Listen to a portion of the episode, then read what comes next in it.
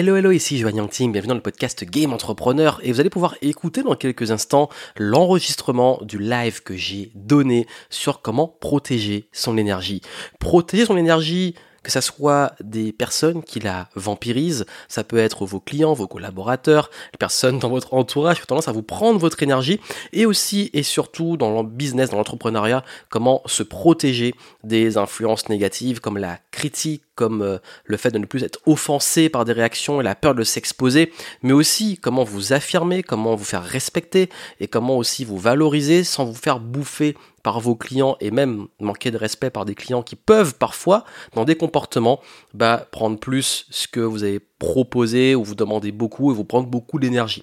Bref, si vous avez un profil justement, vous êtes souvent euh, pris par ces euh, éléments parfois externes, mais aussi on parle de d'énergie, de négative, de pensée négative, de, de, charge mentale et autres, que ça vous arrive souvent, bah vous aurez plein de pépites dans cet enregistrement. Donc je vous souhaite une excellente écoute. Et si vous souhaitez être accompagné sur votre business, soit pour vous lancer, soit pour le développer, en descriptif, vous avez un lien pour avoir euh, les liens vers les accompagnements parce que j'ai réouvert l'Académie Game Entrepreneur et si vous voulez euh, que je vous aide, moi et euh, mon équipe sur votre business, vous avez les infos en descriptif. Bonne écoute à vous, profitez des pépites et je vous dis à tout de suite. Et nous sommes en live, c'est parti. Hello, salut à tous. Pour ceux qui verront le replay, ben Bon visionnage, bonne écoute. Euh, et, pour tous ceux qui arrivent en live, on va démarrer cette conférence et on va parler aujourd'hui d'énergie et surtout de comment protéger son énergie. Parce que vous le savez, autour de nous, dans notre environnement, il y a des choses qui nous pompent de l'énergie. Ces choses, ça peut être pas forcément des choses, ça peut être des personnes, comme on appelle des vampires énergétiques qui vont vous aspirer votre énergie, des personnes que vous connaissez sûrement dans votre entourage personnel ou professionnel. Mais on va aussi parler de ce qui vous prend de l'énergie, que ça soit dans votre quotidien, l'énergie physique, mentale, euh, et on va en parler et voir comment protéger son énergie, comment entretenir une énergie positive et une bonne vibe, comme on dit. Donc, Maintenant que tout le monde commence à arriver, dites-moi dans le chat si tout est OK pour vous. Faites un petit coucou dans le chat, commentez. On va pouvoir commencer cette conférence et c'est vraiment un gros sujet parce que ce sujet, vous l'avez, vous avez voté pour le sujet. Vous avez été nombreux à voter et c'est celui qui est revenu le plus. Notamment, je sais que vous êtes très nombreux à être entrepreneurs qui me suivez et à être beaucoup dans des activités de partage d'expertise. Donc, on a des coachs, des consultants, des formateurs, des thérapeutes. Et vous savez que dans ces métiers-là, euh, comme on accompagne des personnes, comme on aide des personnes, souvent on peut aussi, et beaucoup de coachs, de thérapeutes m'ont dit ça, avoir du mal à mettre de la distance et même parfois se faire bouffer par les clients. Donc je vais vous donner des conseils par rapport à ça et vraiment vous aider à euh, ben, maintenir un haut niveau d'énergie. Pour ça, on va voir plusieurs choses euh, durant ce live. On va voir déjà ben, comprendre qu'est-ce qui vous prend de l'énergie et comment arrêter que ça vous prenne de l'énergie, aussi les profils de ce qu'on appelle les vampires énergétiques, comment les reconnaître, comment anticiper. Vous allez voir également, et ça c'est très important, comment vous protéger, comment euh, voilà devenir, euh, euh, on va dire impossible à aspirer en termes d'énergie, mais aussi et surtout ne pas vous laisser contaminer par les mauvaises énergies, parce que c'est contagieux, c'est conneries, hein, faut le dire. et puis surtout, euh, comment entretenir et maintenir l'énergie en la créant, parce que vous savez que l'énergie, on peut créer de la bonne énergie, de la bonne vibe, comme on dit, et puis surtout, comment vous régénérer, parce que la bonne nouvelle, c'est que l'énergie, on peut la régénérer et la récupérer. Et d'ailleurs, c'est pour ça que je, je donne beaucoup de conseils sur la gestion du temps on dit beaucoup que le temps est la ressource la plus précieuse, mais à quoi sert le temps si vous manquez d'énergie? Parce que si vous avez du temps en abondance, et le temps il est figé, on n'a que 24 heures par jour, si vous avez plein de temps, mais que derrière votre énergie, bah, elle est down, vous n'allez pas pouvoir profiter de ce temps, vous n'allez pas pouvoir utiliser pleinement ce temps. Donc on me dit que c'est ok, les personnes commencent à arriver, c'est génial, on va pouvoir rentrer dans le vif du sujet. Comme vous le savez, avec moi, euh, dans les lives, on y va, on rentre direct dans le vif du sujet, on tourne pas autour du pot, euh, on commence, il faut être à l'heure. Donc, euh, la première chose que je voulais vous dire déjà rapidement, c'est, et vous allez pouvoir échanger avec moi pour ceux qui arrivent dans ce live, qu'est-ce qui vous, vous prend de l'énergie? Dites-moi là dans le chat, on se lâche, on est entre nous, on discute. Qu'est-ce qui vous prend vraiment de l'énergie et qu'est-ce qui, dans votre quotidien, vous pompe de l'énergie qui, euh, bah, qui, qui, justement vous, vous fait vous sentir en énergie basse, soit vidé, soit de mauvaise humeur, soit dans pas dans les très bonnes vibes comme on dit. Dites-moi vous dans le chat qu'est-ce qui vous prend de l'énergie? Parce que j'ai pas, j'ai demandé un petit peu aux personnes dans mon groupe des game entrepreneurs, j'ai demandé un peu sur Instagram et tout, et, euh, et pas mal de personnes m'ont dit que euh, la, le truc principal qui leur prend le plus de l'énergie, ce sont les cons. Gros sujet, les cons. C'est le mot qui est venu. J'ai demandé, j'ai essayé de creuser, mais c'est quoi pour vous les cons? C'est quoi Qu'est-ce que vous appelez euh, cons Qu'est-ce qui pour vous sont des comportements qui amènent à la connerie? Euh, et il y a eu pas mal de retours intéressants. On va pas faire tout le tour ici, mais ça c'est beaucoup revenu. Donc ça veut dire quand même que c'est les autres et c'est les comportements, certains comportements des autres qui ont tendance à saouler et prendre de l'énergie. Il y a eu une deuxième chose et ça, c'est euh, au-delà des autres, dans le contexte professionnel, c'est les rapports de force et les abus au niveau de la hiérarchie. Euh, il y a eu aussi, et c'est pas mal venu, les clients.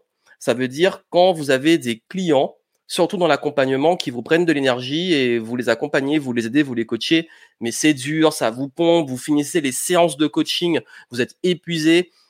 Et c'est pas normal. C'est pas normal. Si aujourd'hui vous êtes coach, thérapeute, euh, travaillez avec des personnes et vous les accompagnez, si à la fin de vos journées vous êtes vidé, vous allez voir qu'avec mes conseils, ça va vous aider à plus tomber dans ça. Parce que moi aussi, à une période, j'ai eu beaucoup, beaucoup de mal avec ça et je me faisais vraiment bouffer par les clients et vous allez comprendre comment éviter ça. Parce que cette conférence, j'ai envie quand même qu'elle soit orientée pas mal vers euh, l'entrepreneuriat et aussi le fait de s'exposer, le leadership. Quand vous faites du contenu sur le web, quand vous vous exposez, je sais que pas mal ont peur aussi de s'exposer. Donc euh, c'est pour que ça vous aide sur ces points-là. Dites-moi dans le chat vous, hein, qu'est-ce qui vous, qu'est-ce qui vous pompe de l'énergie? Euh, Aujourd'hui, je vois que c'est assez calme. Vous n'êtes pas très nombreux à, à commenter, mais c'est pas grave. Quoi qu'il arrive, moi je déroule ma conférence. J'ai prévu de lâcher la, les pépites, donc je vais les lâcher. Mais surtout, n'hésitez pas à interagir si vous avez des questions, à les poser en commentaire. Et puis surtout, laissez un like, laissez des pouces en l'air, ça aide, c'est important et ça permet de voir que vous êtes vraiment là et que, que tous, tous les conseils que je vais vous donner puissent aussi vous aider. Euh, ça, c'est sur le rapport des, aux autres. Ça veut dire que les autres vous prennent de l'énergie. Ok, des comportements des autres. On va voir comment gérer ça dans le contexte perso, mais aussi professionnel et surtout professionnel. Il y a également euh, et aussi dans le rapport avec soi-même c'est-à-dire par rapport aux pensées négatives. Ça veut dire, euh, euh, ça peut être la charge mentale, le fait d'avoir à penser plein de trucs, à gérer plein de trucs, le stress, etc. Euh, parfois la perte de confiance en soi, la perte de motivation, le voir les résultats qui n'arrivent pas. Et comme j'ai pas de résultats, je vois que je mets des efforts, je mets de l'énergie justement, mais cette énergie, elle ne m'aide pas à générer des résultats. Et comme j'ai pas de résultats, bah je suis déçu je suis déçu parce que j'ai donné tout mon cœur et le truc qui n'avance pas et malgré tous mes efforts ça ne paie pas qu'est-ce que je fais? J'ai pas d'énergie et plus je mets et comme j'ai pas d'énergie, ben soit j'ai envie d'abandonner, soit je procrastine.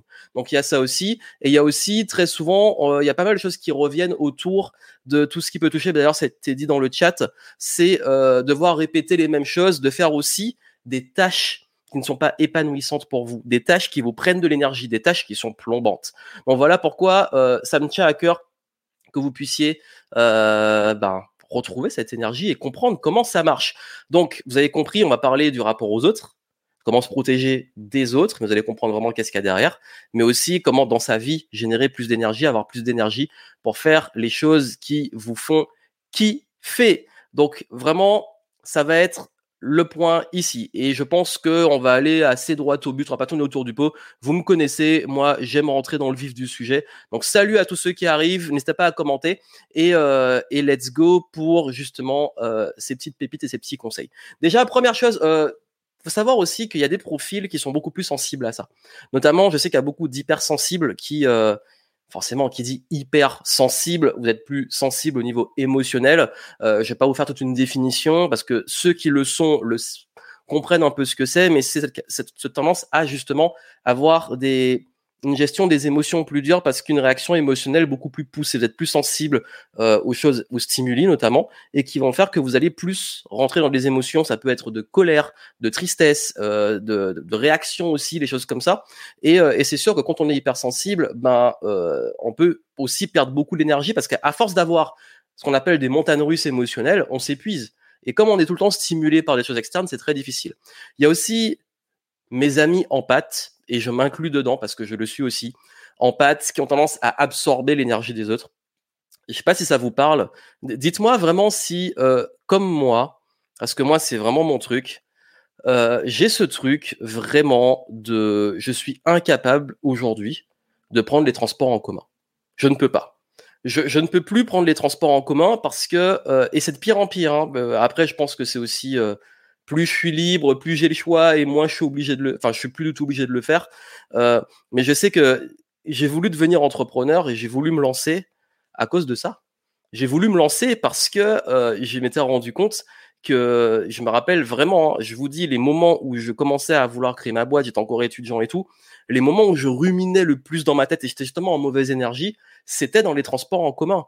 C'est que j'étais dans les transports, je regardais autour de moi et j'étais en mode, euh, mais qu'est-ce que je fous là? C'est ça la vie Être tous les jours là à tirer la gueule dans des transports en commun pour aller au travail. Euh, parce que à l'époque, j'étais en stage, j'allais à mon stage tous les jours. Je rêvais de créer ma boîte, je commençais à bosser dessus parce que je me suis lancé pendant que j'étais étudiant.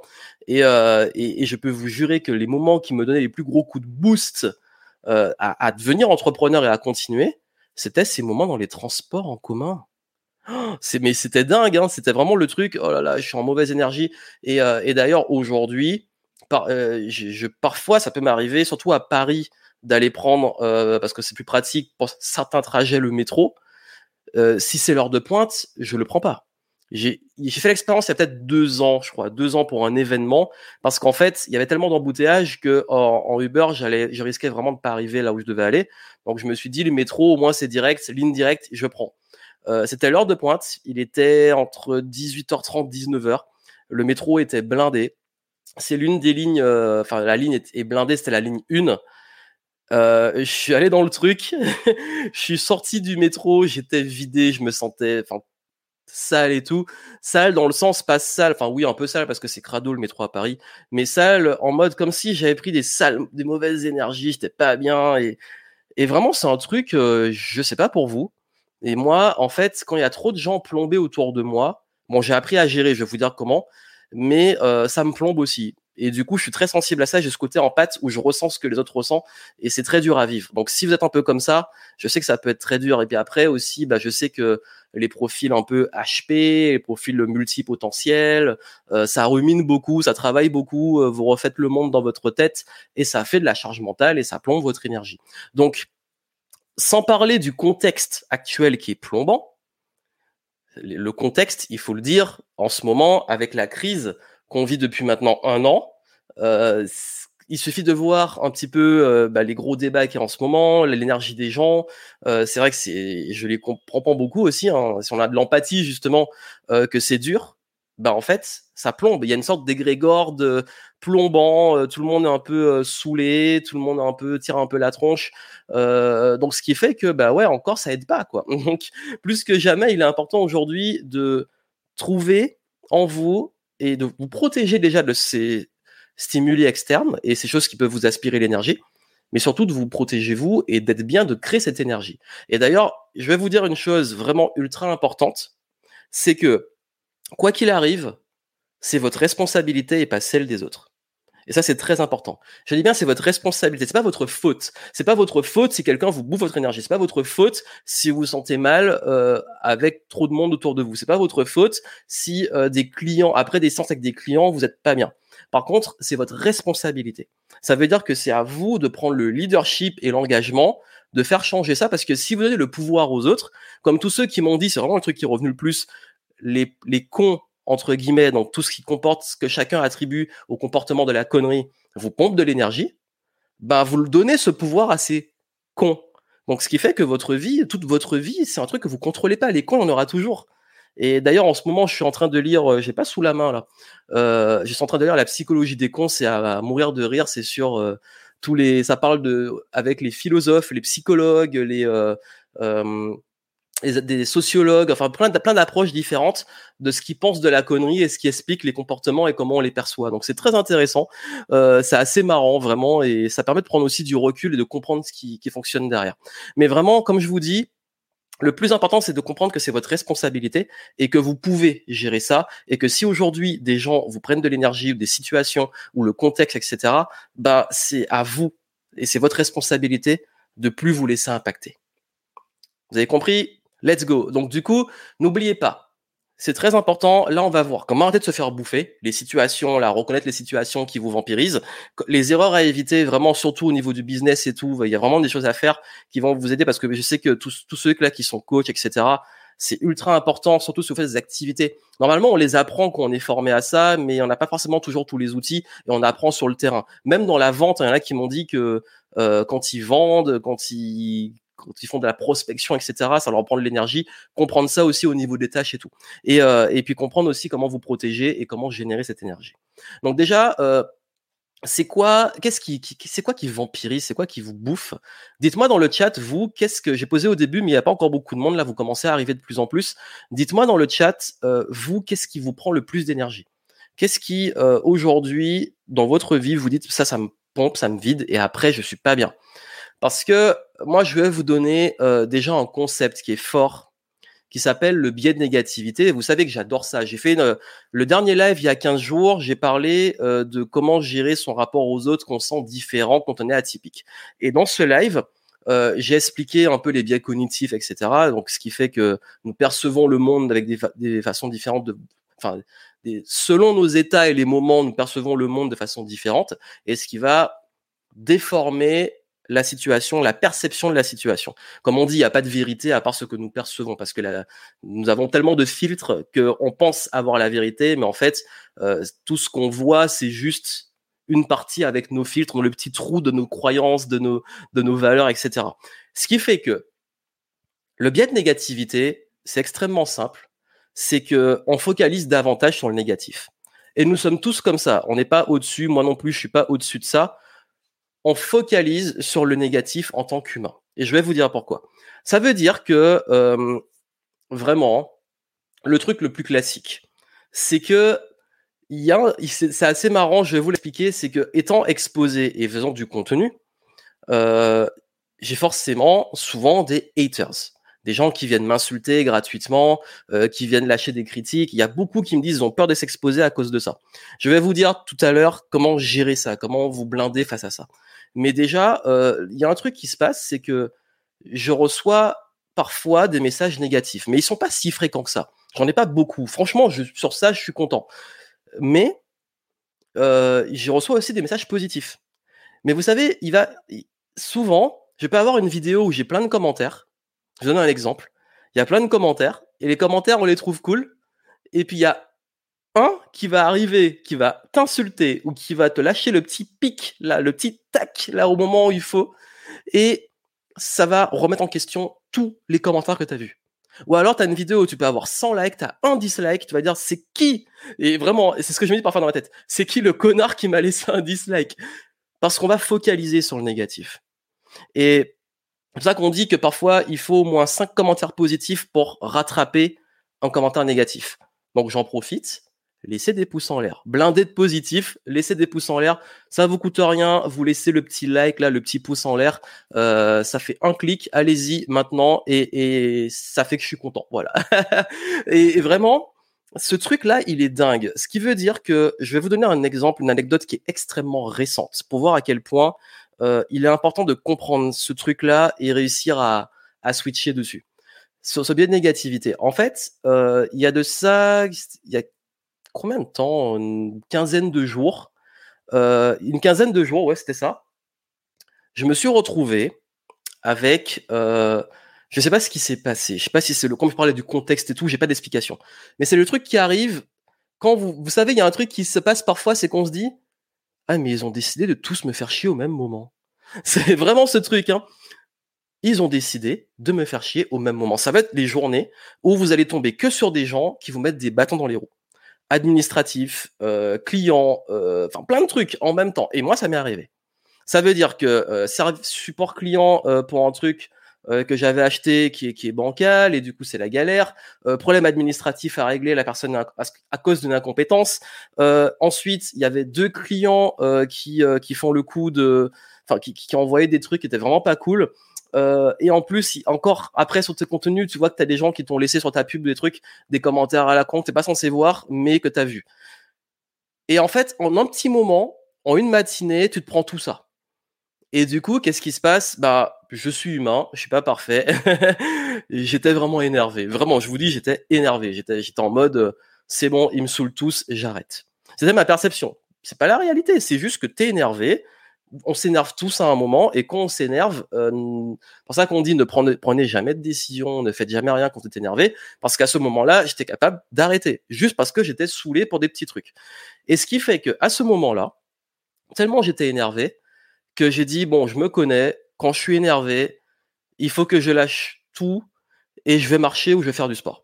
Donc ce que j'ai fait, c'est que j'ai mis mes chaussures, ma tenue de sport et je suis allé courir. Et je suis allé courir pendant une heure. Donc je vais faire à peu près 12 km, une petite boucle. Euh, et les 12 km me prennent à peu près euh, environ, plus ou moins, ça dépend des jours, une heure. Donc une heure, je sors. Et je reviens euh, en étant beaucoup mieux. Une fois que tu as fait du sport, tu as tout été défoulé. Bon, tu un peu mieux. Je retourne devant l'écran et je vois que j'ai trois messages de clients. Et les trois messages de clients qui me disent qu'ils ont eu des super résultats, qui me remercient pour tout ce que j'ai apporté. Euh, un autre client, enfin, tous ces clients me remercient et me partagent leurs résultats. Donc des membres de l'académie Game Entrepreneur et des clients même que j'ai eu, euh, enfin qui sont là depuis un petit, un peu plus longtemps et qui continuent à progresser et qui me donnent des retours. Et en fait, avant d'aller courir, j'étais en mode euh, comme si la perception de la colère, tu tombes que sur des gens qui te renvoient des reproches ou, qui font pas le travail, qui sont pas pros, etc. Ah oui, et puis en plus, j'avais un, prestataire qui m'a foutu un truc en l'air. Bref, c'était vraiment la mauvaise journée, vous savez. Mais il vaut mieux que ça arrive en même temps. J'adore dire ça. Il vaut mieux que les merdes arrivent en même temps, comme ça au moins c'est fait. On passe à autre chose. Et au même moment, en fait, au moment où je vous dis franchement, j'ai perdu foi en l'humain au professionnalisme, au fait de voilà des trucs comme ça. Et je me suis dit j'en ai marre de travailler avec les gens, euh, c'est bon en fait. Encore une fois, c'est une perception. C'est pas quand on est énervé, on dit des choses qu'on ne pense pas vraiment. Et à ce moment-là, bah, je, rentre, je vois tous ces commentaires et je me dis ah ouais, voici pourquoi je fais ça. Voici pourquoi je fais ça. Le biais de négativité. J'ai eu sur un moment très court un ensemble de trucs négatifs, j'ai focalisé dessus et j'ai vraiment tellement focalisé dessus que je j'avais les œillères, j'étais comme ça sur le négatif.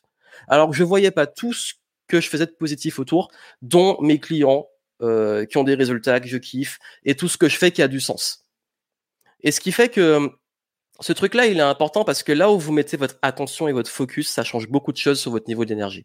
À ce moment-là, j'ai fait l'erreur parce que je suis humain aussi, qu'on est tous humains et qu'on n'est pas des robots sans émotion. Et le but même dans ce live, c'est pas de vous amener à devenir euh, euh, tellement euh, robotique, robot que vous n'allez plus réagir à rien. C'est juste de vous faire comprendre ces choses-là et partager aussi mon expérience, même mes erreurs.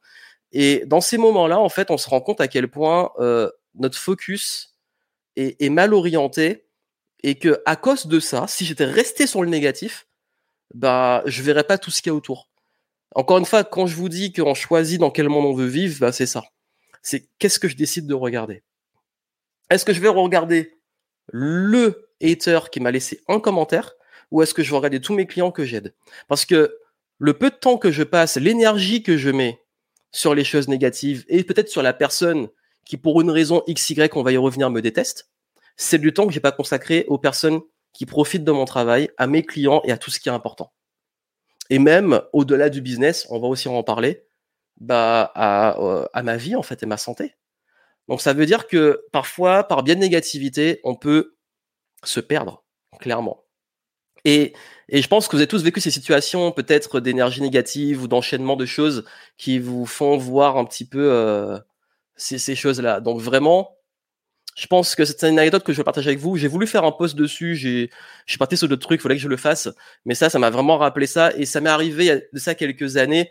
Euh, je l'avais d'ailleurs fait venir sur scène euh, durant le Game Entrepreneur Live parce que j'ai raconté cette histoire et j'avais expliqué à quel point à un moment je m'étais retrouvé dans cette même situation. Parfois, il faut revivre les trucs. Hein, les, la, vie aime bien vous mettre des petits vaccins de rappel pour euh, les choses que vous oubliez, les concepts que vous oubliez.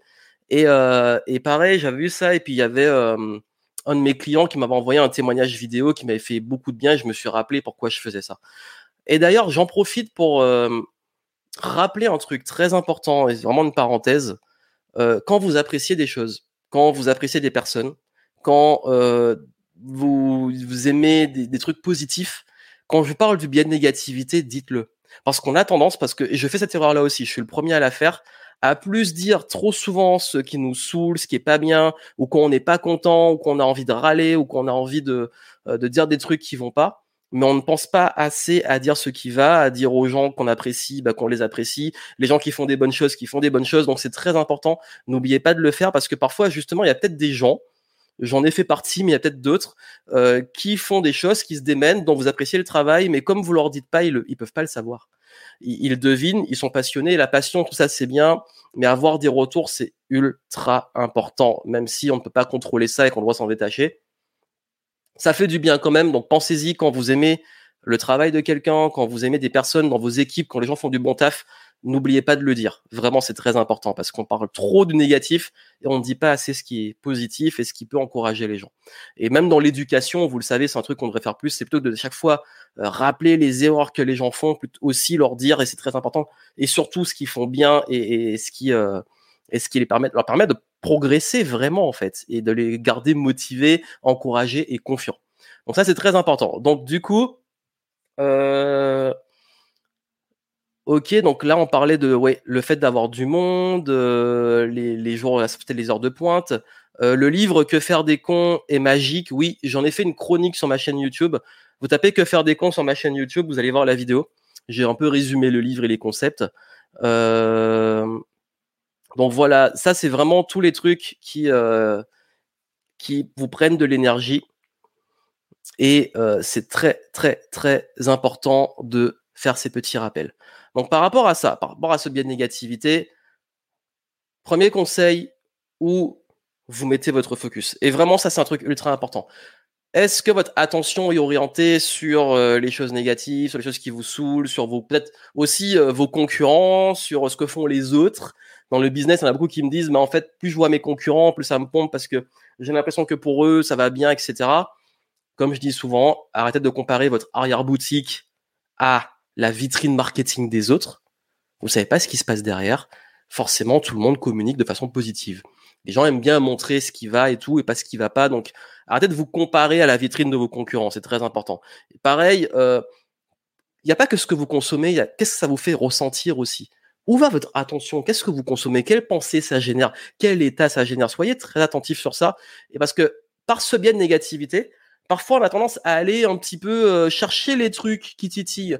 Euh, cette erreur-là, ça peut être par exemple de se sentir obligé d'aller sur par exemple Twitter voir les gens qui râlent ou voir les débats et tout ou aller voir les commentaires sur internet sur les trucs d'actualité. C'est si vous allez voir les commentaires sur l'actualité je peux vous garantir que si vous le faites tous les jours vous allez être plombé d'ailleurs j'avais fait une très forte corrélation enfin j'avais vu une forte euh, un gros lien entre le temps que je passais euh, à regarder certains commentaires, euh, souvent négatifs, et je parle de trucs de médias, Twitter, etc., et mon état général. je me suis rendu compte que ça m'énervait en fait de voir les, certains trucs, juste de les voir. Même pas, ça me concerne pas, rien, juste de les voir, ça me saoulait. Donc comme quoi, euh, où est votre attention? Où est votre attention? Ultra important. Ensuite, il y a, euh, bien entendu, là on a parlé plus de, biais de négativité, bah il y a un, certain euh, notre cher euh, JP JP qui a sorti cette punchline. Donc Jean-Paul Sartre. L'enfer c'est les autres. Il y a beaucoup à dire dessus. Je vous rassure on n'est pas là pour faire de la philosophie.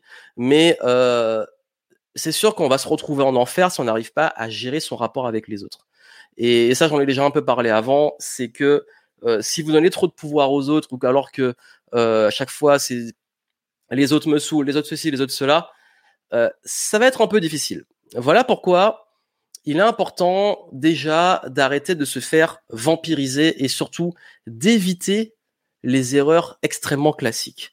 Euh, vous, si on revient sur les autres, quels sont les profils que vous connaissez qui vous prennent de l'énergie Des gens, ça peut être des comportements, des patterns qui vous bouffent, vraiment. Et ça peut être chez vos clients, ça peut être chez des collaborateurs, ça peut être euh, dans votre entourage proche, dans vos amis, je sais pas. Vous savez, c'est des gens avec qui vous passez un moment et après vous êtes vidé, ça vous a épuisé. Moi, c'est très simple. Il y a, euh, je dirais, ceux qui sont beaucoup dans les, ce que j'appelle un peu les gratteurs. Ils sont toujours là pour prendre, prendre, prendre. Ils ont jamais assez. Ils demandent, ils demandent, ils demandent, ils demandent, ils demandent, ils n'arrêtent pas. Ils veulent toujours euh, du gratuit, ils veulent toujours du moins cher. Ils veulent toujours euh, des conseils. Euh, si tu leur donnes 30 minutes, ils vont vouloir gratter encore plus. Euh, ils veulent toujours plus et ils monopolisent ce temps. Ils, ils, s'accaparent ce temps et tout. On va voir comment justement éviter ça. Il y a également ceux qui monopolisent l'attention justement, euh, notamment en se positionnant comme victime. Les gens qui sont toujours victimes de tout qui se plaignent tout le temps. Et le monde est contre moi, je, suis victime, tout ça. Moi, ça me prend de l'énergie. Ces gens-là, euh, j'ai un peu du mal. Et euh, les écouter se plaindre, ça me saoule. Enfin, ça me prenait beaucoup d'énergie. Maintenant, euh, je crois que j'ai un filtre, un truc qui, fait que j'écoute même pas. Il y a aussi et beaucoup, on va en parler sur la clientèle notamment. Ça, c'est très dur à gérer quand on est en position de leadership. Les gens qui vous tiennent responsable de tous les maux de la terre et surtout de leurs mots c'est les personnes qui vont créer des situations dont elles sont responsables, mais vous tenir vous responsable. Ça, ça prend de l'énergie. Les personnes qui arrivent et, euh, pour une raison ou une autre, vont vous tenir responsable de leurs problèmes. Ou ils vont créer un problème et vous tenir responsable. Tout ça, ce sont les vampires énergétiques. C'est aussi ces personnes-là. C'est les personnes vraiment qui sont tout le temps. Euh, vous donnez la, vous donnez la main, ils prennent le bras à chaque fois. Vous donnez la main, ils prennent le bras. C'est les personnes qui euh, vont toujours s'accaparer l'attention. Euh, dans des groupes, quand il y a un groupe de personnes, ils vont toujours tout ramener à eux. Ça veut dire que quand des gens discutent, eh ben à chaque fois, tout le monde parle de ses idées, chacun parle, temps de parole, il va toujours dire moi je, moi je, moi je, moi je, moi je. Ou moi je, ou moi je, moi je, moi je. ça, on les connaît tous. Ça, eux, ils vampirisent aussi pas mal. Et, et, vraiment, ça, c'est des situations vraiment classiques que vous avez sûrement déjà rencontrées. Euh, ceux qui se plaignent tout le temps, oui. Les gens qui sont sûrs d'avoir raison. Alors oui, ça c'est vrai. Personnes qui, euh, toujours d'accord ou pas d'accord, mais euh, ils veulent le dernier mot, ils ont la vérité ultime, ils savent tout, ils sont au-dessus de tout, c'est les gens experts euh, des réseaux. Maintenant, tout le monde expert sur tout et rien. Ça, c'est un grand classique. Euh, il y a également, oui, au niveau de la clientèle, ça peut être par exemple les clients qui euh, changent tout le temps d'avis. C'est euh, ok on y va, ok on n'y va plus, ok je reviens sur ma décision, ok on va sur ça. Euh, à l'époque où j'étais freelance, quand j'étais étudiant, et je faisais du conseil en marketing, mais je faisais aussi des sites internet et tout, et j'avais des clients comme ça. J'ai beaucoup appris grâce à eux, qui à chaque fois que je proposais un truc ou je faisais un truc, ils revenaient en arrière. Une fois que c'est fait, ils, ils veulent encore ah non finalement je préférais ça, ah non finalement je préférais ça c'est bon. Donc ça aussi, ces gens-là qui vous vampirisent. Il y a pas mal de situations comme ça. Donc du coup, c'est important, vous, le message ici, de détecter aussi les profils, les personnes qui prennent cette énergie, qui, apprendre à les reconnaître. Pas pour, enfin, si vous pouvez les esquiver, tant mieux. Mais il y a des situations sociales où vous vous retrouvez dans des trucs avec ces gens-là. Par exemple, je sais que dans moi, ce que j'adore, ce sont les masterminds. Et les masterminds, c'est des rencontres d'entrepreneurs. Il y a plein de façons de le faire, mais souvent le concept, c'est qu'on se regroupe entre personnes, chacun partage ses challenges et problématiques, et tout le monde euh, amène des solutions, des idées. C'est vraiment du, de la créativité. C'est censé être un, un, une initiative de créativité. Et dans des masterminds, ben, il y a parfois des gens avec qui on n'est pas aligné en termes de valeurs ou simplement qui accaparent l'attention comme on l'a vu avant, etc bah moi pendant ces, ces trucs-là, bah je les évite et euh, je sais que de toute façon ça va pas ça va pas être compatible et pourquoi se faire du mal? Donc c'est important de reconnaître ces, ces choses-là et tout simplement de pas vous forcer ou alors de justement prendre des distances. Voilà pour les euh, tout ce qui vous vampirise. Donc vous avez compris le biais de négativité, euh, le rapport aux autres, mais surtout ce qui représente des vampires qui vous bouffent de l'énergie et comment vous apprendre à détecter. Mais très important, il va falloir aussi arrêter de vous faire bouffer. Et, je crois qu'il y a beaucoup d'erreurs qui sont faites euh, quand on veut justement se protéger, et c'est normal euh, de vouloir se protéger. Sauf que on ne le fait pas toujours bien. L'exemple typique, c'est de vouloir toujours être au top. Déjà, je vous ai dit tout à l'heure, on est humain. Le but n'est pas d'être euh, un robot qui n'a plus d'empathie, qui n'a complètement détaché. Parfois, ça peut faire peur. Hein. Je, sais que je connais des personnes qui disent, qui se font eux-mêmes peur parce qu'ils ont tellement plus de. Il peut avoir quelqu'un qui est en train de, de, faire sa victime justement près de lui, de râler, se plaindre, presque pleurer et tout, et ils s'en foutent. D'un côté, j'ai les envies, de l'autre, je dis bon, à ce stade de plus d'empathie, quand même, il y a des situations, ça peut être inquiétant. Mais le but non plus n'est pas de devenir un robot. c'est comme aussi de, de, chercher des solutions externes. Pas mal de personnes veulent aussi se disent bon ok, si j'ai des, trucs qui, euh, qui me vampirisent, euh, je vais prendre des gris-gris ou des trucs qui vont me protéger. L'exemple typique, j'en ai un sur moi, là, l'exemple, euh, les pierres. les, pour ceux qui connaissent la lithothérapie, j'ai fait exprès de les mettre pour cette conférence. Il y, a, y a ce truc que les pierres vous protègent et absorbent les énergies négatives ou les renvoient selon les types de pierres, etc. Je vais pas vous faire en cours sur les pierres. est-ce que j'y crois, est-ce que j'y crois pas? Je suis vraiment neutre. J'y crois autant que j'y crois pas. Donc, quoi qu'il arrive, moi, je suis arrivé à une conclusion. Vraiment, hein, pour moi-même être souvent dans le milieu de la spiritualité, même avoir des clients qui travaillent dans ce milieu-là, euh, et même dans des approches parfois carrément ésotériques, il y a un truc qui est tout le temps dit, qui est que quoi qu'il arrive, c'est pas des choses externes qui vont te protéger. Surtout que moi, je viens des Antilles, je viens de Martinique, on a des très grosses croyances sur la magie noire, euh, les quimbois, etc. Et euh, ce qu'on peut appeler, ce qui est très populaire, c'est plus ce qui vient de Haïti, euh, notamment avec les pratiques vaudou et tout. et je sais que dans les croyances populaires des Antilles, des îles, il y a un truc sur ça qui est très fort et que j'ai eu parce que c'était mon éducation. Et il y a, on m'a toujours dit là-bas, c'est que en fait, quelqu'un peut pas juste t'attaquer comme ça. Et comprenez bien l'exemple que je vous donne, que vous y croyez ou pas on ne peut pas juste t'attaquer comme ça et euh, se dire bon ok, la personne est tellement puissante que tu as fait de la magie noire, t'es foutu. Le truc qu'on dit, c'est que si elle arrive à t'attaquer, c'est qu'elle est passée par une faille. Donc tu peux avoir toutes les pierres que tu veux, tous les trucs que tu veux. Tu peux protéger ta maison avec des symboles, tout ce que tu veux. Bref, euh, tu peux passer de la sauge si tu veux. Pour moi, que ça marche ou pas, c'est comme penser que, je peux donner un autre exemple, c'est comme se dire euh, que oui, voilà, c'est comme si euh, tu as, un bateau, tu as un bateau, tu as peur qu'il coule, tu es dans une tempête, et que juste en accrochant deux, trois trucs autour ou en mettant, en consolidant un petit peu euh, euh deux, trois trous, ça va l'empêcher de couler. En fait, ce qui est important à la base initialement, c'est d'avoir un bateau qui est ultra résistant, qui est puissant, pour éviter d'avoir à le réparer sur le chemin ou de devoir le protéger. C'est ce qu'on dit souvent. Plutôt que de chercher à devoir tout le temps te protéger euh, sur, sur le chemin, etc., pense d'abord à être solide. Donc, ce qui veut dire, euh, je crois que mon exemple était un peu bancal, je sais pas, bref, si vraiment j'ai improvisé sur ça, euh, je sais pas si j'en pourrais en trouver un meilleur, mais l'idée c'est que, en fait, celui qui me vient, il est pas forcément toujours applicable et il est dangereux, c'est sur plus sur la, entre le système immunitaire et euh, ce qui peut l'impacter, sachant qu'il y a plein de situations même avec un bon, euh, si tu le prends, tu le prends. Mais euh, ce qui se passe en fait très souvent, c'est que si l'adversaire, entre guillemets, qui vous veut du mal, qui est malveillant, veut vous attaquer, c'est pas juste une pierre qui va, c'est pas une pierre qui va vous protéger. Ce qui va vous protéger, c'est votre vibe. Clairement. C'est un truc qu'on apprend, c'est une des bases. C'est ton niveau d'énergie de façon globale.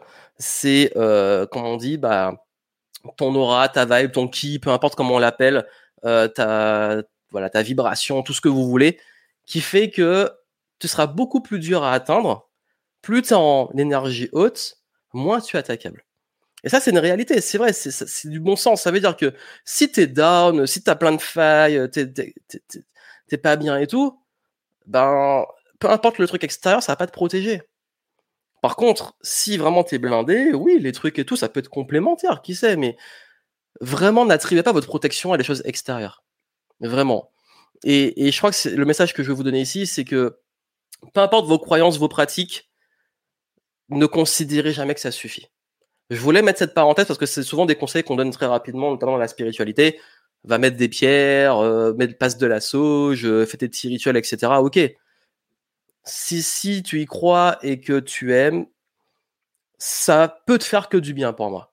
Par contre, ne considère pas que ça va tout faire. C'est vraiment le message. Pareil, ne partez pas euh, dans votre grotte, euh, loin du monde, en vous disant j'emmerde les autres, euh, je veux plus voir personne. Non, c'est pas le but non plus. En, en, voulant se protéger, parfois on a tendance à vouloir s'isoler et ne plus voir personne, se mettre dans une bulle. Je sais pas si c'est vraiment sain. Après, à vous de voir, hein, si vous voulez vivre en ermite, chacun ses choix, mais Euh, je pense qu'il y a quand même des alternatives qui sont quand même meilleures, comme à l'opposé de partir en guerre. Il y en a, ils se disent, bon, c'est bon, euh, je vais détruire tous les cons de la Terre. Bah, vous allez en chasser un, deux, trois, il y en a dix mille d'autres qui vont arriver. Euh, bon, c'est si vous voulez convaincre tout le monde, faire justice, comme on dit, ça risque aussi d'être long sur ce qui vous prend de l'énergie. Et si vous voulez éradiquer tout ce qui vous prend de l'énergie, vous ne pourrez pas parce qu'il y en aura toujours. Donc, je crois que par rapport à ça, toutes ces erreurs, elles sont fréquentes, c'est des réflexes naturels, ok. Euh, mais je crois que l'une des plus grosses qui est liée à tout ce que j'ai dit avant, c'est la mauvaise gestion des émotions. Et ça, ça me rappelle une citation de Bruce Lee que j'adore. C'est euh, tu dois apprendre à gérer tes émotions, à te discipliner sur ton rapport à tes émotions, sinon tes adversaires vont l'utiliser contre toi. Et c'est vraiment vrai. Ça veut dire que si vous avez ce qu'on appelle des failles, des choses que vous reconnaissez, des situations qui, on voit même de l'extérieur que dès qu'on appuie dessus, vous réagissez. Les personnes qui veulent vous nuire ou qui sont malveillantes ou qui veulent vous bouffer votre énergie ou quoi que ce soit, ils vont rentrer dedans. Vous êtes trop gentil, vous dites toujours oui. Croyez-moi que ça va y aller. Vous, vous, énervez pour des trucs similaires, les gens ils vont s'amuser à vous énerver encore plus. En fait, il y a ce truc gérer vos émotions, c'est ultra important. Et de même que euh, quand je parle de trop gentil et tout, c'est donner, quand je parlais de l'extérieur, donner trop de pouvoir aux autres. Ça veut dire que euh, aujourd'hui, si euh, à chaque fois vous vous dites j'attends des autres en retour, j'attends qu'ils me disent qu'ils m'aiment, j'attends aussi que les autres me donnent de la reconnaissance. Je fais des choses pour avoir la reconnaissance. J'attends quand je fais un geste, j'ai envie et j'ai vraiment besoin que les autres me disent merci. Euh, ou alors à chaque fois, vous savez le rapport à l'ingratitude. Les autres, ils sont ingrats, ils sont ingrats, je donne beaucoup, je suis gentil, mais ils disent jamais rien, ils me le rendent jamais. C'est votre responsabilité, vous leur donnez ce pouvoir.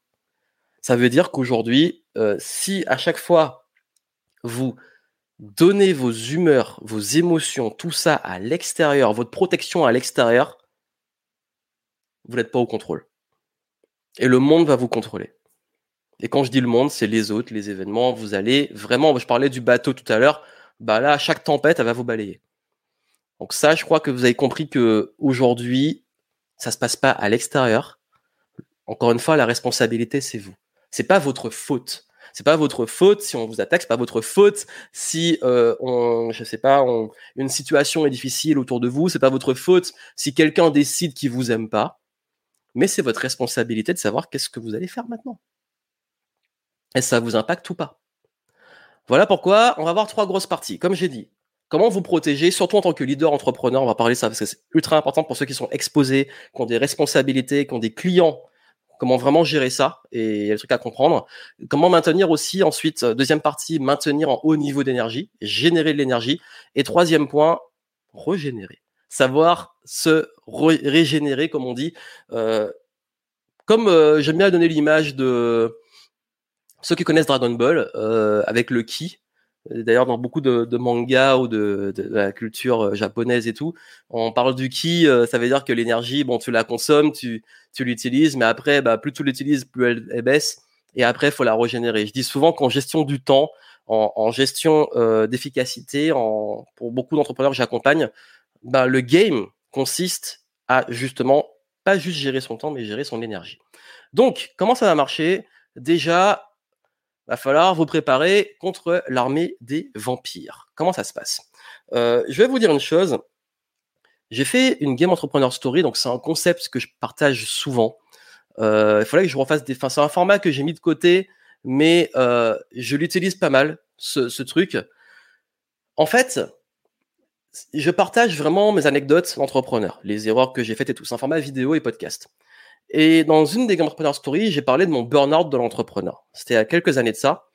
Et ce burn-out est venu d'un truc principal, vraiment, au-delà de tout ce qu'il y a autour, il y a eu un facteur déclencheur. Et vraiment, je vous le dis, c'est pour ça que je vais aborder ça, et c'est ultra important. Ce truc-là, c'était que j'aimais pas mes clients. Je le dis.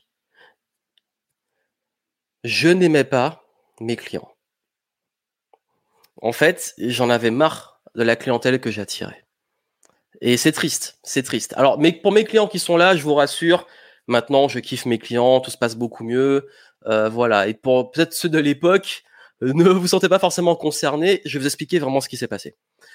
J'ai eu l'excellente idée de développer un business autour de la procrastination. Comment vaincre la procrastination? J'ai vendu euh, un produit à une échelle énorme euh, auprès de personnes qui voulaient arrêter de procrastiner. Sauf que c'est la pire, vraiment, je vous dis, ça paraît évident maintenant qu'on a le recul, mais c'est pour moi l'une des pires cibles au monde. Pourquoi? Parce que les gens qui procrastinent, on a peut-être des gens très bien, des gens juste, voilà, ils ont, ils ont juste besoin de travailler ça et tout. Mais quand vous commencez à scaler, ça veut dire passer à une autre échelle, toucher vraiment beaucoup de monde, commencer à aller, euh, parce qu'en fait, en business, il y a toujours des phases. Au début, on va toucher une bonne clientèle. C'est toujours comme ça. En business, petit cours de, marketing, il y a toujours une première partie d'early adopters, de bonne clientèle, entre guillemets. Le but, c'est pas de juger les gens. Vous allez comprendre ce que je veux dire derrière. C'est que vous allez attirer les gens vraiment qui veulent résoudre le truc et qui, euh, qui sont motivés. Ensuite, vous allez commencer à toucher des gens qui sont peut-être un peu moins qualifiés, mais qui sont des clients potentiels et qui vont envie d'utiliser et tout. Mais à un moment, arrivé à un stade, quand vous avez grillé toute, touché toute, cette clientèle-là, vous allez commencer à aller toucher la masse. la masse. Et qu'est-ce qui se passe dans la masse? C'est que dans la masse, vous avez beaucoup aussi de personnes euh, paumées, de personnes, ils procrastinent parce que juste ils ont rien envie de foutre de leur vie et qui sont... Et ça, bon, c'est un problème mais ça va m'amener au conseil que je vais vous donner après. C'est qu'à ce stade-là, même moi-même, avec mes meilleurs conseils, je peux rien pour eux. Bon, écoute, ils, prennent, prennent le produit, go. Mais en fait, j'ai commencé à avoir de plus en plus cette clientèle de masse avec des gens qui étaient toujours en train de se victimiser, de projeter la responsabilité sur les autres, dont moi et mon équipe, de euh, toujours se plaindre. En fait, vraiment, une clientèle qui pompait de l'énergie et qui en plus, comme ils sont des procrastinateurs et et que je choisis cette cible-là, bah, ils procrastinent, donc ils foutent rien, ils ont aucun résultat. Donc j'étais déçu parce que j'avais très peu de résultats par rapport à cette clientèle, parce que euh, les retours que j'avais, c'était des gens pas toujours, euh, pas des très bonnes vibes, comme on l'a dit avant.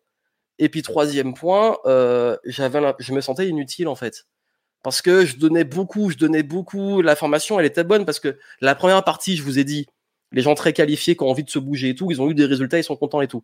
Mais en fait, je, me dis, mais à quoi bon continuer en fait? Et ça a contribué à m'amener à, à faire mon premier burn-out de l'entrepreneur. Et euh, pour d'autres raisons que j'ai expliquées dans la Game Entrepreneur Story, mais euh, ça y a fortement contribué. Pourquoi je vous parle de ça? Parce que la qualité de votre clientèle, en tant qu'entrepreneur, en tant qu'expert ou coach, thérapeute et tout, ça va influencer énormément votre état. Et quand je dis la qualité de votre clientèle, c'est vraiment la compatibilité. C'est pas la qualité en est-ce que les gens sont bons ou mauvais. C'est la qualité en termes de est-ce que c'est des gens avec qui vous aimez travailler.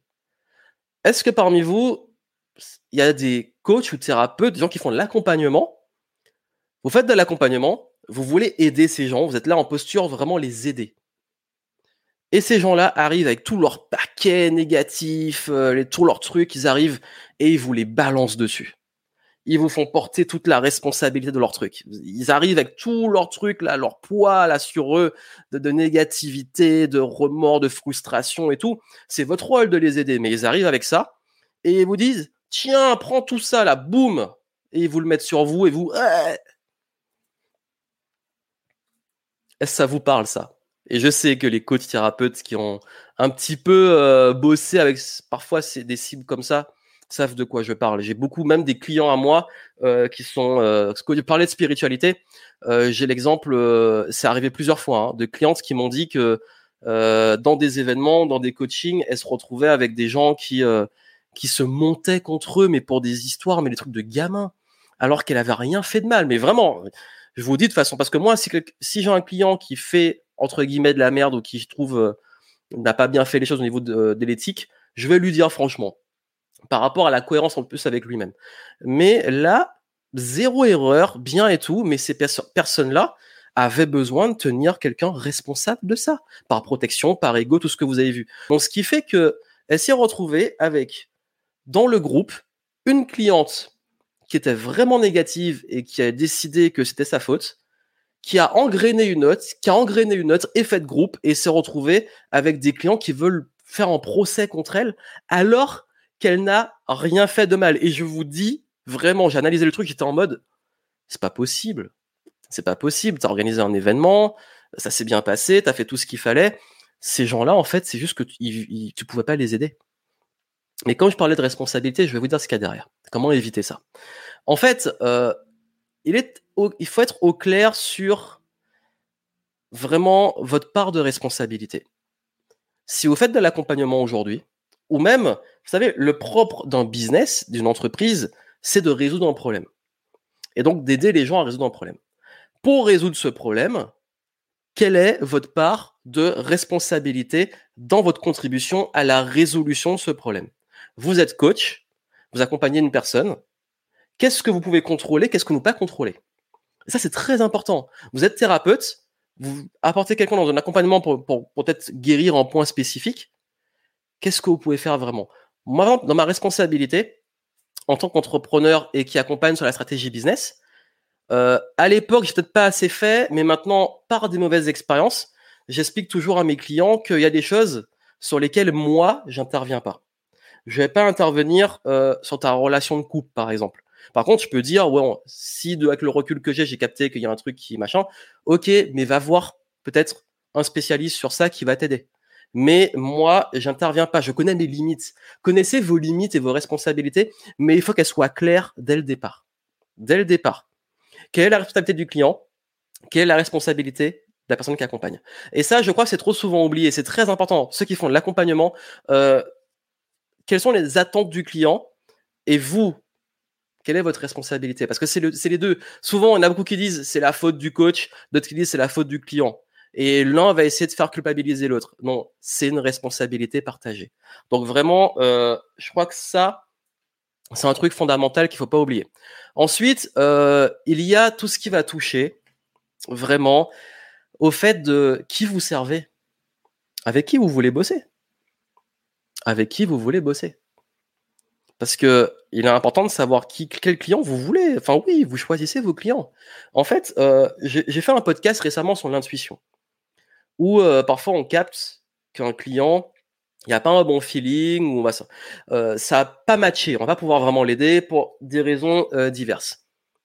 L'erreur que font beaucoup de personnes, c'est qu'ils se disent à cause de ça, j'ai besoin d'argent, donc je prends absolument ce client. Et qu'est-ce qui se passe? Ça se passe mal. Votre intuition, elle en dit beaucoup, mais apprenez aussi à filtrer avec qui vous voulez bosser et vos ressentis. Surtout dans l'accompagnement, il y a tellement de poids, tellement de responsabilités, tellement d'éléments qui font que c'est dommage de devenir entrepreneur et se retrouver à perdre de l'énergie dans ce qu'on fait parce que on n'aime pas sa clientèle. Mais c'est horrible, hein, je vous le dis. Parce que vous faites un métier euh, pour être indépendant et pour être libre, pour pas faire des tâches qui vous saoulent, et vous vous retrouvez, se retrouver pardon, à bosser avec des gens qui, avec qui ça ne matche pas. Donc vigilance dessus. Choisissez vos clients, qui vous servez, qui vous ne servez pas. Et surtout, ne soyez pas ce client. Ça, c'est un petit point euh, que j'aime dire souvent, c'est que vous allez attirer le client que vous êtes. Si vous-même, vous avez dû être du genre, et c'est une réalité, hein, je vous dis vraiment, à vouloir toujours le moins cher, à vouloir gratter, à euh, changer tout le temps d'avis, à euh, tout le temps euh, demander trop ou tenir pour responsable la personne qui vous accompagne, etc. Ben, si vos clients sont comme ça, ça peut vous donner un petit effet miroir de vous-même. Ça veut dire euh, comment vous comportez vous-même dans les achats. C'est ce que je dis à beaucoup d'entrepreneurs. Ben, si toi-même tu n'investis pas en toi pour être accompagné, est-ce que quand tu vas accompagner des gens, tu vas te sentir vraiment légitime et comprendre ce qui se passe dans leur tête, parce qu'on parle d'empathie. Je sais pas si quelqu'un, euh, je vais donner un, exemple. Vous vendez un coaching à 5000 euros. Voilà, je donne un, exemple avec un, bon prix.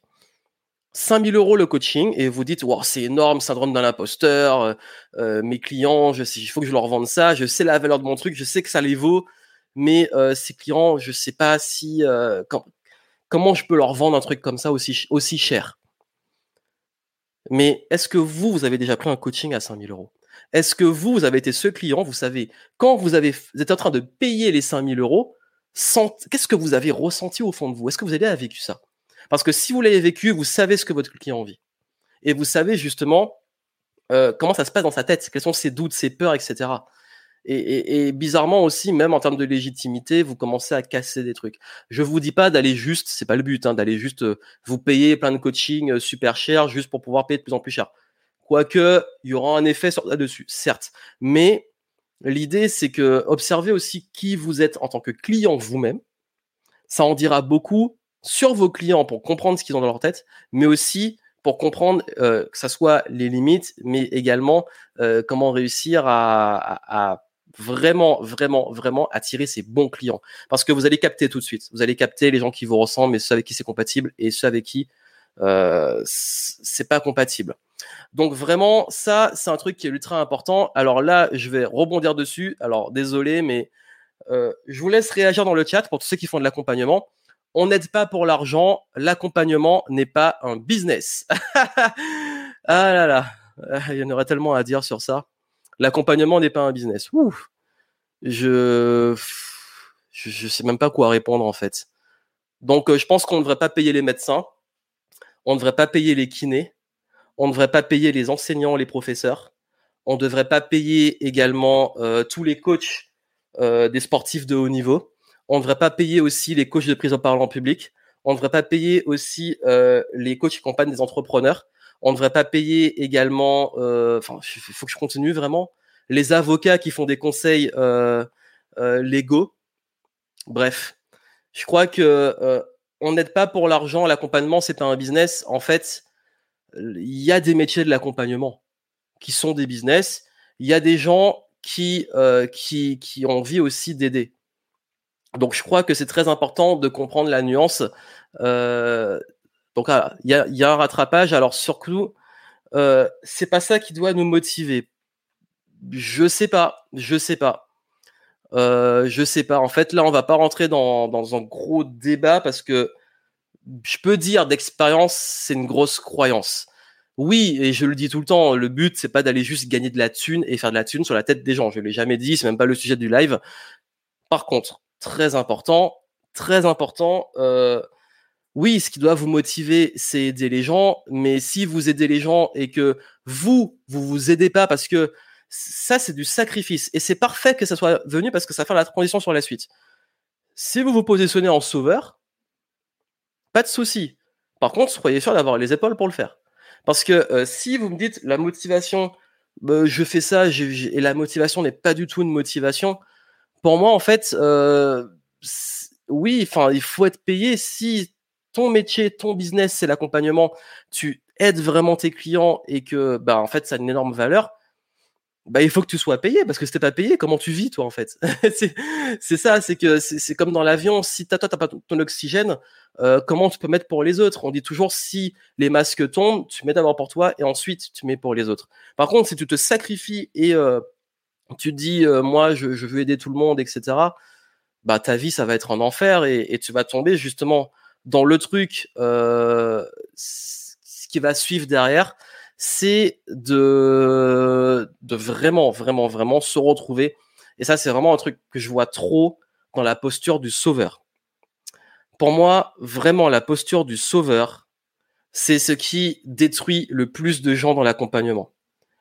Euh, la posture du sauveur, et je crois que c'est, vraiment dommage. Hein. D'ailleurs, c'est pour ce, en fait, j'ai été comme ça.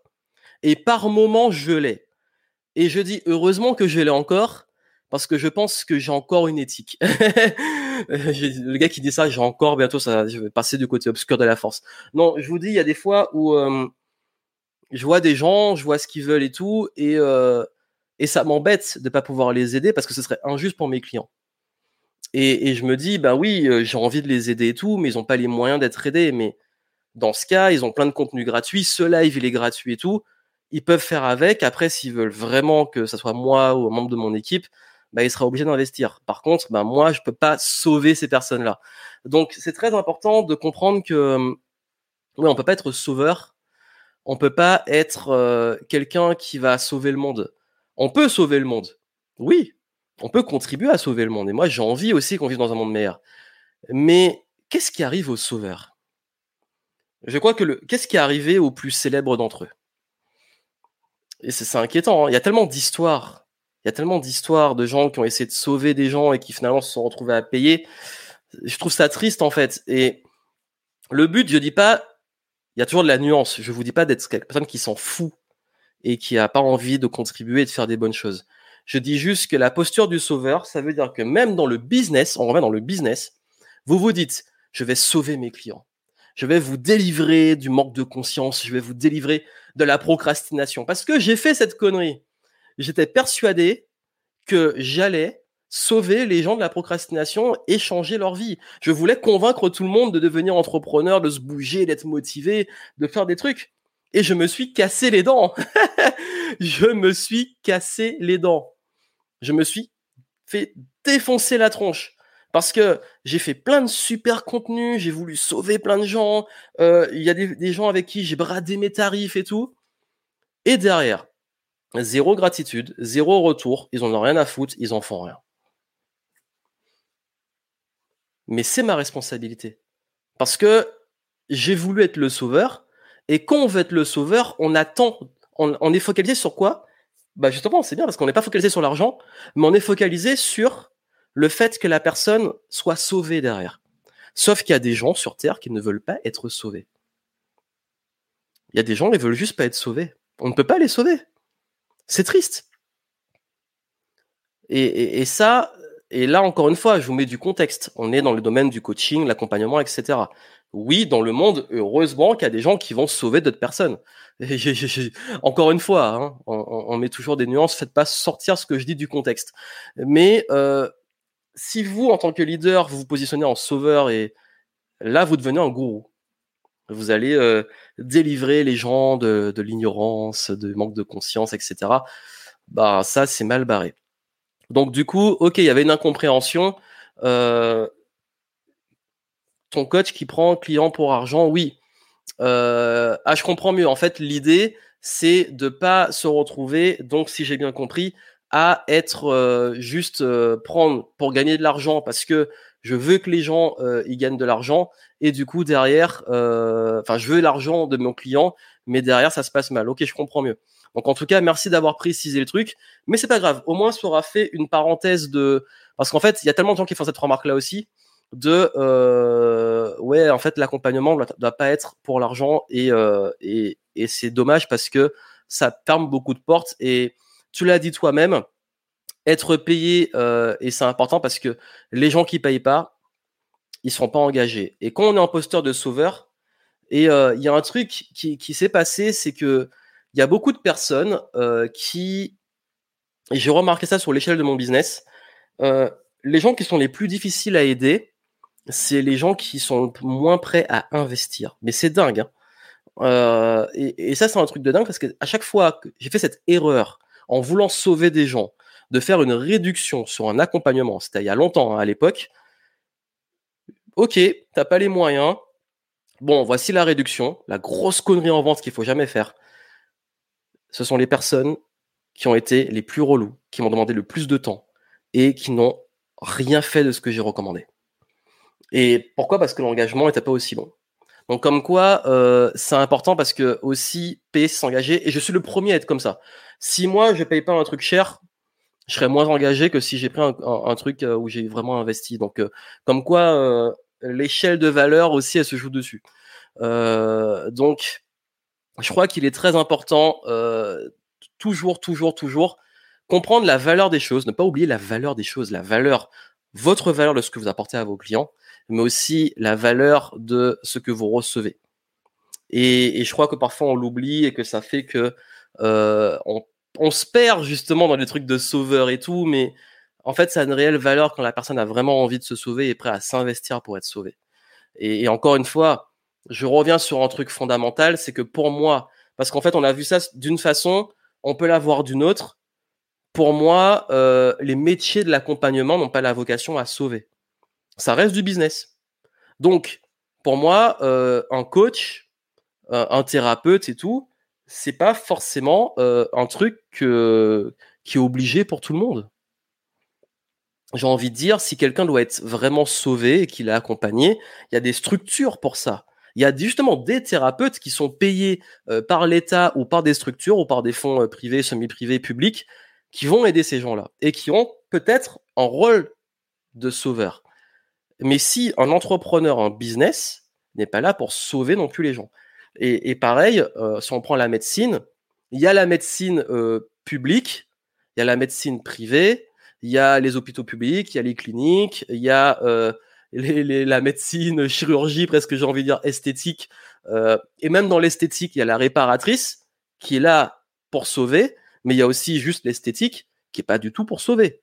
Donc pour ça qu'aussi, ce qui, je pense, qui est très important, c'est de revenir aussi sur le votre rôle et votre responsabilité. Ça veut dire que selon ce que vous faites, qu'est-ce que vous délivrez? Est-ce que ça sauve les gens? Je prends mon exemple je fais de l'accompagnement en business. Et dans le business, euh, si quelqu'un me dit euh, aujourd'hui je suis dans la merde financière, euh, euh je suis perdu dans ma vie, etc. Pour moi, payer, je sais pas, un, un accompagnement à 2000, 3000, 5000 en pensant que ça va lui sauver la vie, c'est pas mon rôle.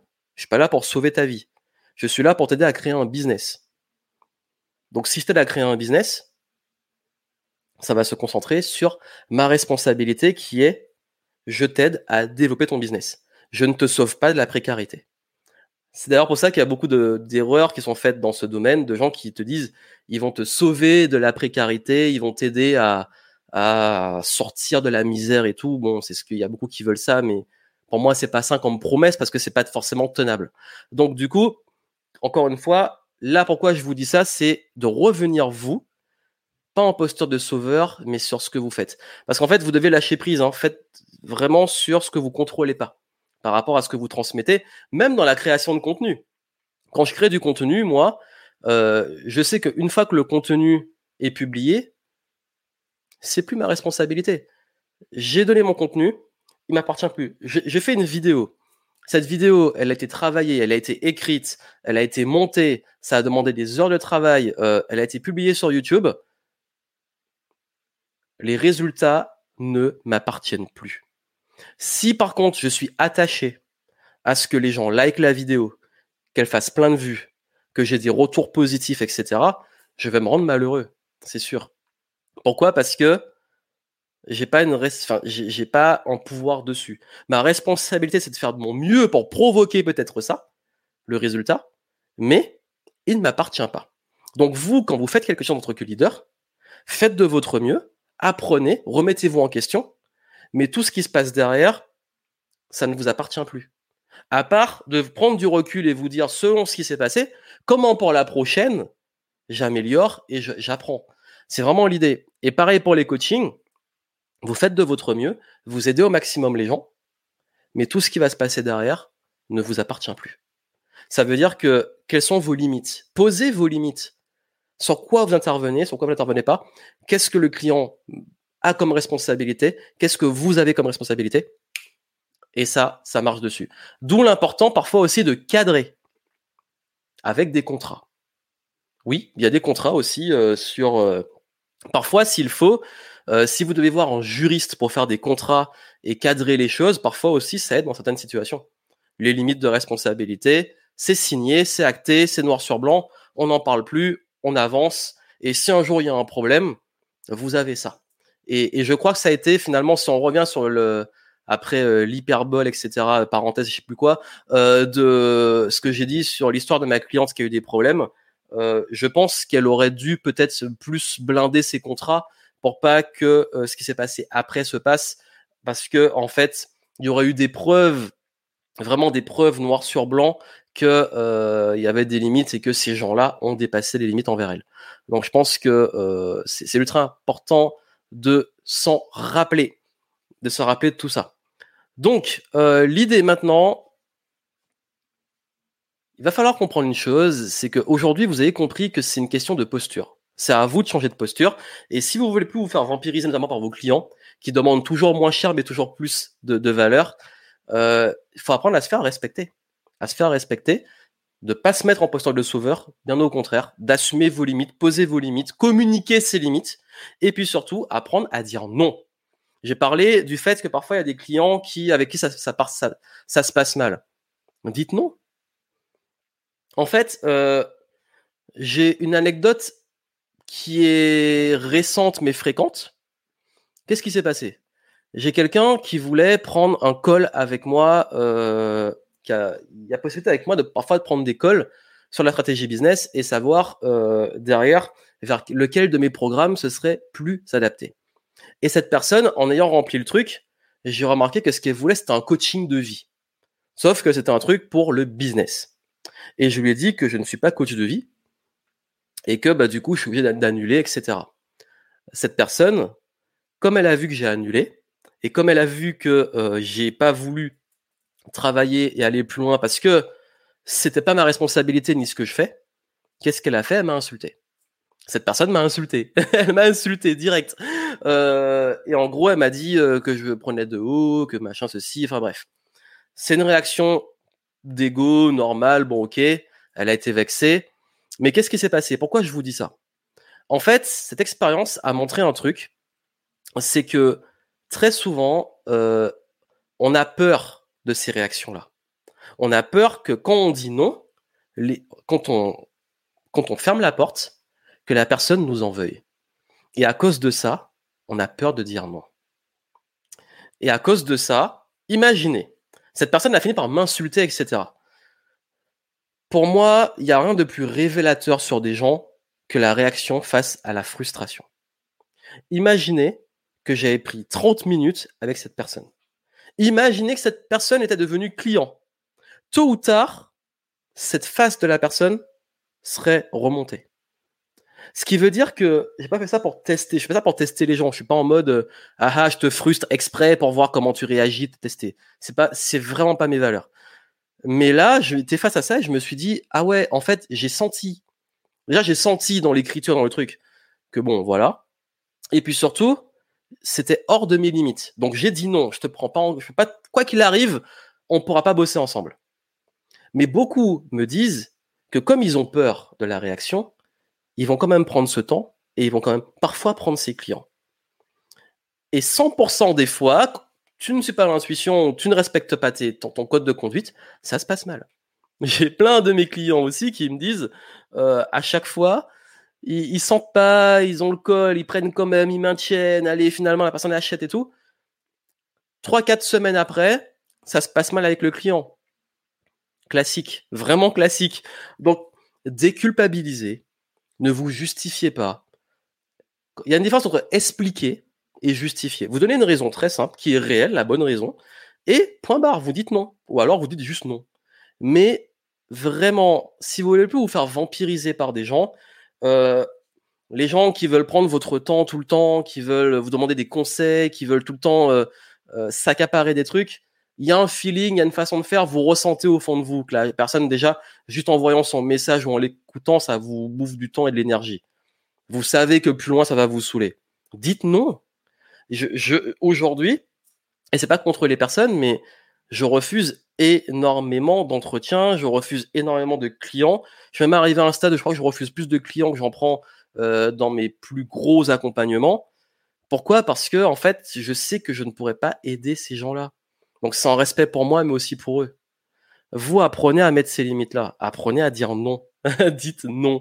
Vraiment, euh, vous allez voir que le respect va se gagner comme ça. Parce que quand vous apprenez à dire non, les gens qui veulent vraiment vous respecter vont vous respecter. Ceux qui vont pas vous respecter, qui vont vous insulter, c'est même pas les gens avec qui vous voulez bosser. Vous imaginez, euh, une fois pire sur un recrutement, sur un recrutement, euh, j'ai dit à quelqu'un, bah voilà, que son profil finalement n'était pas adapté. Euh, et qu'est-ce qui s'est passé? Cette personne, on lui a envoyé un message, on lui a dit, ben non, son, voilà, ben, on lui a dit non, avec l'explication qui va avec. Et cette personne a insulté et tout. Donc je me dis, imagine cette personne dans mon équipe. Donc euh, pareil, il y a des personnes qui ne répondent pas tout de suite à leur message il vous insulte, ouais, tu réponds pas, machin.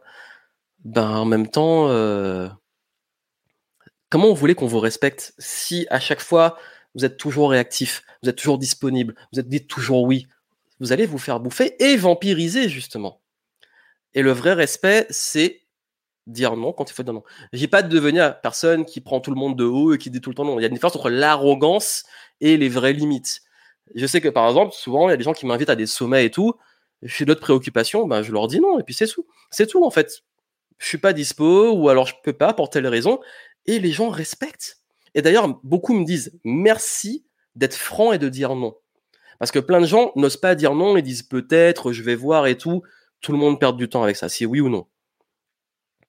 Les bonnes personnes vont vous respecter quand vous allez exprimer vos limites et apprendre à dire non et à dire oui quand c'est voilà quand il faut. Bref, vous avez compris l'idée. Euh, c'est une question, d'affirmation de soi et vraiment d'arrêter de vous sacrifier pour les autres et de, de croire que, enfin, de vouloir être. Enfin, c'est con, mais le fait de vouloir être aimé, en pensant qu'en disant non, et les gens vont pas vous aimer. En disant non, si quelqu'un ne vous aime pas, c'est pas la bonne personne et puis c'est tout. C'est c'est pas compatible et puis la vie continue. Elle fait sa vie de son côté, vous faites votre vie de votre côté c'est ok. c'est ok. Donc vraiment, je pense que il est toujours important de changer cette posture. Et, vraiment, ça, euh, si tu sens que le client va être chiant, tu es obligé de le former, ben, je sais pas ce que tu fais si tu as le pouvoir sur les clients, mais moi, je vais donner un truc. Je vais donner un truc. Ça, c'est un truc qui est très dur à comprendre tant qu'on l'a pas vécu. Vraiment écoutez attentivement ce que je vais vous dire et soyez vraiment ouverts sur ce que je vais vous dire. Vraiment.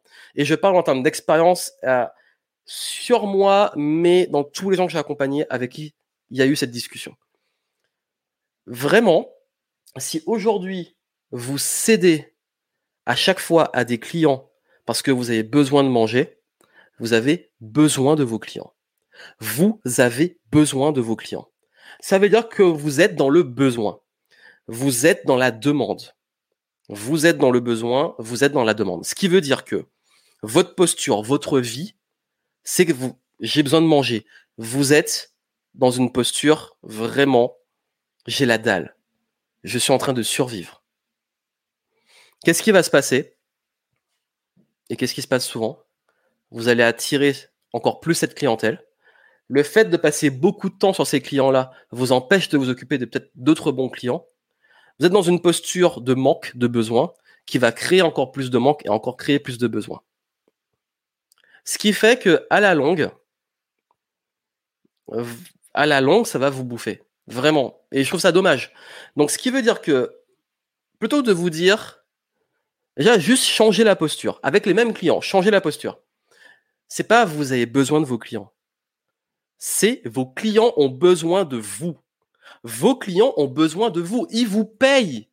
Vos clients vous payent. Ils sont prêts à sortir leur carte bancaire, leur chéquier, leur espèce qu'ils ont durement gagné parce qu'ils ont besoin de votre valeur. C'est eux qui ont besoin de vous. C'est pas vous qui avez besoin de l'argent de vos clients. C'est vos clients qui ont besoin de vos compétences, de votre valeur, de vos produits, de vos services. C'est vos clients qui vous payent. Donc, vous, vous êtes là pour aider vos clients. Et comme vos clients ont besoin de vous, juste le changement de formulation vous fait changer de posture. Mes clients ont besoin de moi. Et c'est un honneur pour moi de servir ces clients. Rien que ça, déjà, vous changez votre énergie. Vous changez votre énergie.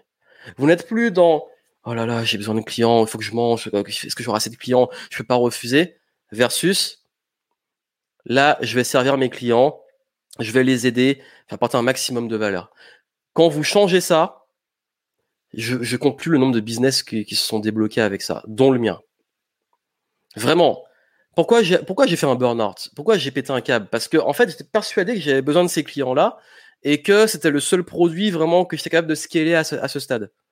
Bah, la preuve que non, parce que j'ai arrêté ces produits-là et aujourd'hui, ça marche. Mon business continue à se développer sans avoir à cibler cette clientèle. Donc, ce qui veut dire que euh, changer de j'ai besoin et je dois faire ça, c'est pas, pas même ce que je fais de mieux, versus ouais, j'ai vraiment envie d'aider les gens et mes clients ont besoin de moi. Mais en fait, je me suis rendu compte que justement, ces gens-là n'avaient pas forcément besoin de moi. Par contre, j'avais une autre cible que j'avais envie d'aider, qui avait besoin de moi, les entrepreneurs, etc. Et je me suis dit, ah ouais, eux, j'ai plaisir à les aider. Et vraiment, la posture, j'ai envie d'aider mes clients, et mes clients ont besoin de moi, et ma mission, c'est d'aider mes clients, vous reprenez le pouvoir.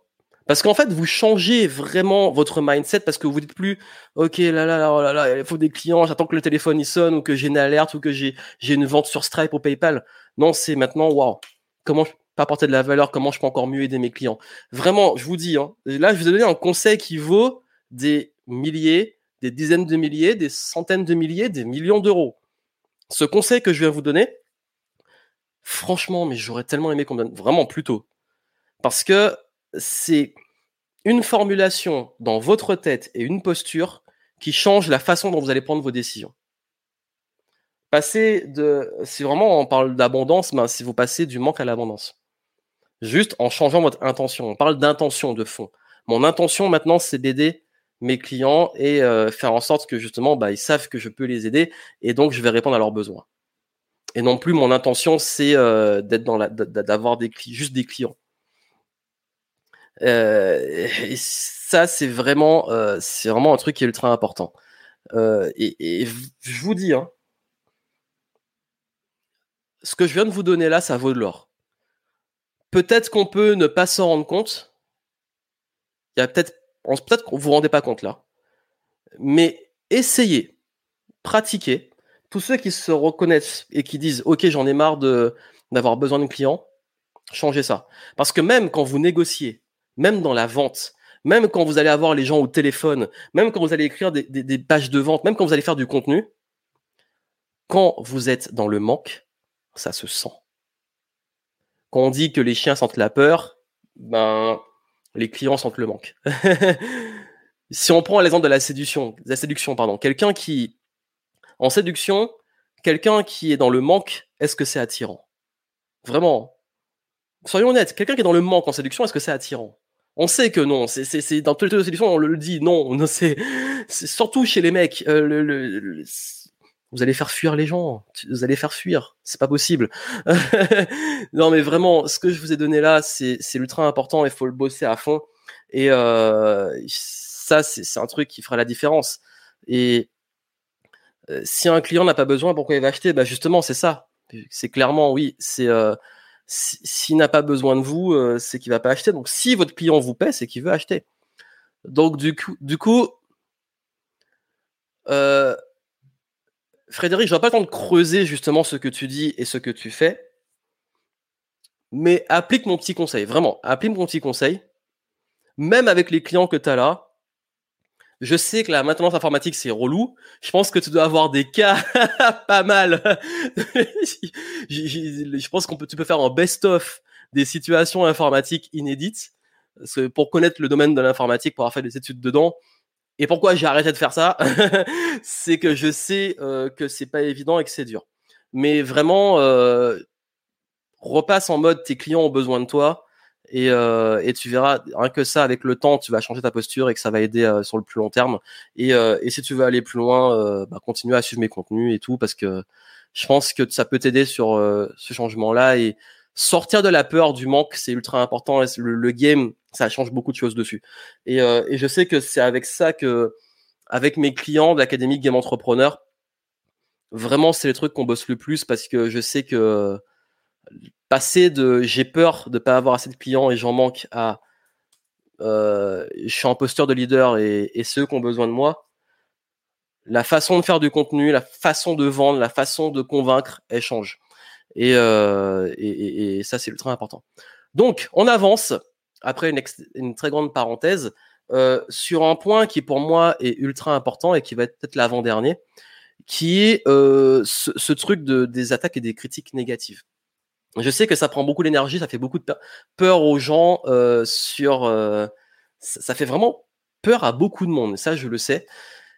Je vais vous donner un conseil très simple. On va pas parler, euh, va pas tourner autour du pot. En fait, il y a un truc qui se passe. C'est poser une question très simple. Comment ne plus être offensé par les haters, les commentaires négatifs? Comment ne plus se sentir à chaque fois mal quand vous recevez des critiques, parfois même des insultes, des choses assez agressives ou des choses qui vont vous toucher? On peut vous donner plein de conseils sur ignore les haters, tu vas passer au-dessus, euh, tous les trucs comme ça. Je vous dis, ça marche pas parce que en fait, il faut l'avoir vraiment vécu pour savoir ce que ça fait. Nous sommes tous humains. Il y a des fois où ça passe au-dessus, des fois où on peut être moins bien et c'est dur. Surtout quand c'est en vague, parfois ça arrive en vague, ça peut saouler. De même que euh, personnellement, moi mon problème, les insultes, les attaques, tout ça, ça va pas me faire me sentir en perte de confiance ou d'estime ou me dire euh, c'est bon j'arrête. Euh, c'est juste du, c'est relou, c'est chiant, c'est pénible d'avoir des trucs qui sont qui se répètent. En fait, c'est plus ça, c'est euh, les mêmes messages qui se répètent avec les mêmes trucs et que tu as déjà vu ça dix mille fois depuis que tu fais du contenu depuis dix ans. Et tu dis oh là là. En fait, c'est plus t'es saoulé. Il y a des fois tu l'es, des fois tu l'es pas. Il y a des... comment justement se détacher de ça et euh, être beaucoup moins offensé par les gens qui peuvent arriver avec des des pics ou des trucs comme ça. En fait, c'est venu dans moi le truc qui m'a vraiment aidé dessus. C'est pas euh, les gens qui te disent passe au-dessus. C'est pas euh, le truc du euh, c'est pas contre toi, machin, etc. Ou c'est pas tu dois pas faire attention à ça. Ce qui moi m'a aidé, c'est venu d'un enfant. Comme quoi, c'est venu d'un enfant. C'était mon filleul, mon petit cousin, qui était très jeune à l'époque, et je faisais déjà du contenu sur Internet. Et, et en fait, une fois, j'étais en train de regarder mes messages, et il a regardé mon écran, et, euh, en, scrollant les messages, à un moment, il est tombé sur quelqu'un qui, euh, était en train de, m'insulter. Je sais plus du tout c'était quoi ce message. Hein. Euh, franchement, je me rappelle plus ce qui était dit exactement, mais c'était assez méchant. Et, sa réaction était assez marrante. C'est qu'il m'a dit, m'a pas vraiment, il m'a pas dit la réaction typique, euh, c'est une, enfin, il était assez jeune en plus. Hein. La réaction typique, euh, ah, il t'a insulté, machin. Il a... Vraiment, c'était tellement spontané, tellement, euh, ah ouais, il a raison. Comme quoi, on a beaucoup à apprendre des enfants. Il m'a dit, très simplement, j'espère que cette personne va bien. J'espère qu'il va bien. Il m'a dit ça. Cette personne m'a laissé un message offensant et là, il y a un enfant qui réagit en disant J'espère qu'il va bien. Et je me suis dit Ah ouais. En fait, c'est que cette personne, pour laisser ce genre de message, c'est qu'elle va pas être bien. Et là, pour la première fois, face à une attaque, j'ai vécu ce qu'on appelle de l'empathie. j'ai pas été offensé. J'ai eu de l'empathie. Vraiment. Alors, je vais pas vous mentir, je vais pas vous dire qu'aujourd'hui, euh, je suis tout le temps en mode empathie, en mode euh, euh, Bouddha. Euh, il y a des fois où tu es saoulé, c'est normal. Mais aujourd'hui, je gère beaucoup mieux. Et surtout, je suis pas offensé par ces trucs-là parce que je me dis, oui, cette personne, pour agir comme ça, c'est que ça va pas être facile pour elle. On prend du recul. On prend du recul. Vous et moi, je sais pas, je vous connais pas forcément, mais je pense que vous n'avez pas ce mindset. Parce que là, je pense que ça se passe très bien. Il y a même pas à modérer le chat. Tout est cool. Qu'est-ce qui se passe? Est-ce que franchement, entre nous, hein, vous avez le temps d'aller voir des gens que vous n'aimez pas pour aller les insulter? Est-ce que vous avez le temps de consommer des trucs qui vous saoulent? Est-ce que vous avez le temps d'aller pondre des commentaires sous des trucs pour démonter des gens? Et je pense que dans la majorité d'entre vous, enfin, dans la majorité des cas, de votre côté, vous n'avez pas ça. Enfin, ça. En tout cas, moi, ça j'ai d'autres choses à foutre de ma vie. Vraiment. Si j'aime pas un truc, j'aime pas quelqu'un, je vais même pas aller prendre le temps de dire, je veux juste ignorer et passer à autre chose. Donc, pour que quelqu'un ait le temps et l'énergie d'aller lâcher ça, bah, déjà, il y a des questions à se poser. Et puis surtout, il y a un truc, c'est que je, reste persuadé que, en général, beaucoup plus en plus la psychologie depuis des années, que en fait, quoi qu'il arrive, tout ce que nous faisons est dans une bonne intention. Toutes nos actions sont dans une bonne intention. Ça veut dire que quelqu'un qui vous vampirise, quelqu'un qui vous gratte, un client qui, euh, qui vous bouffe, euh, quelqu'un qui même vous insulte, vous agresse ou va contre vous et a même de la malveillance envers vous, il le fait dans une bonne intention. Pourquoi? Pas dans une bonne intention envers vous. Parce que si, par exemple, il vous aime pas, il n'a pas envie, il n'a pas envie de vous faire du bien. Par contre, une bonne intention envers cette personne. Parce que ça lui fait du bien. Peut-être parce qu'il y a des frustrations et exprimer, se lâcher, insulter, ça fait du bien. C'est comme les bullies, euh, les. Euh, merde, c'est comment on ça euh, Les bullies, les les. harceleurs?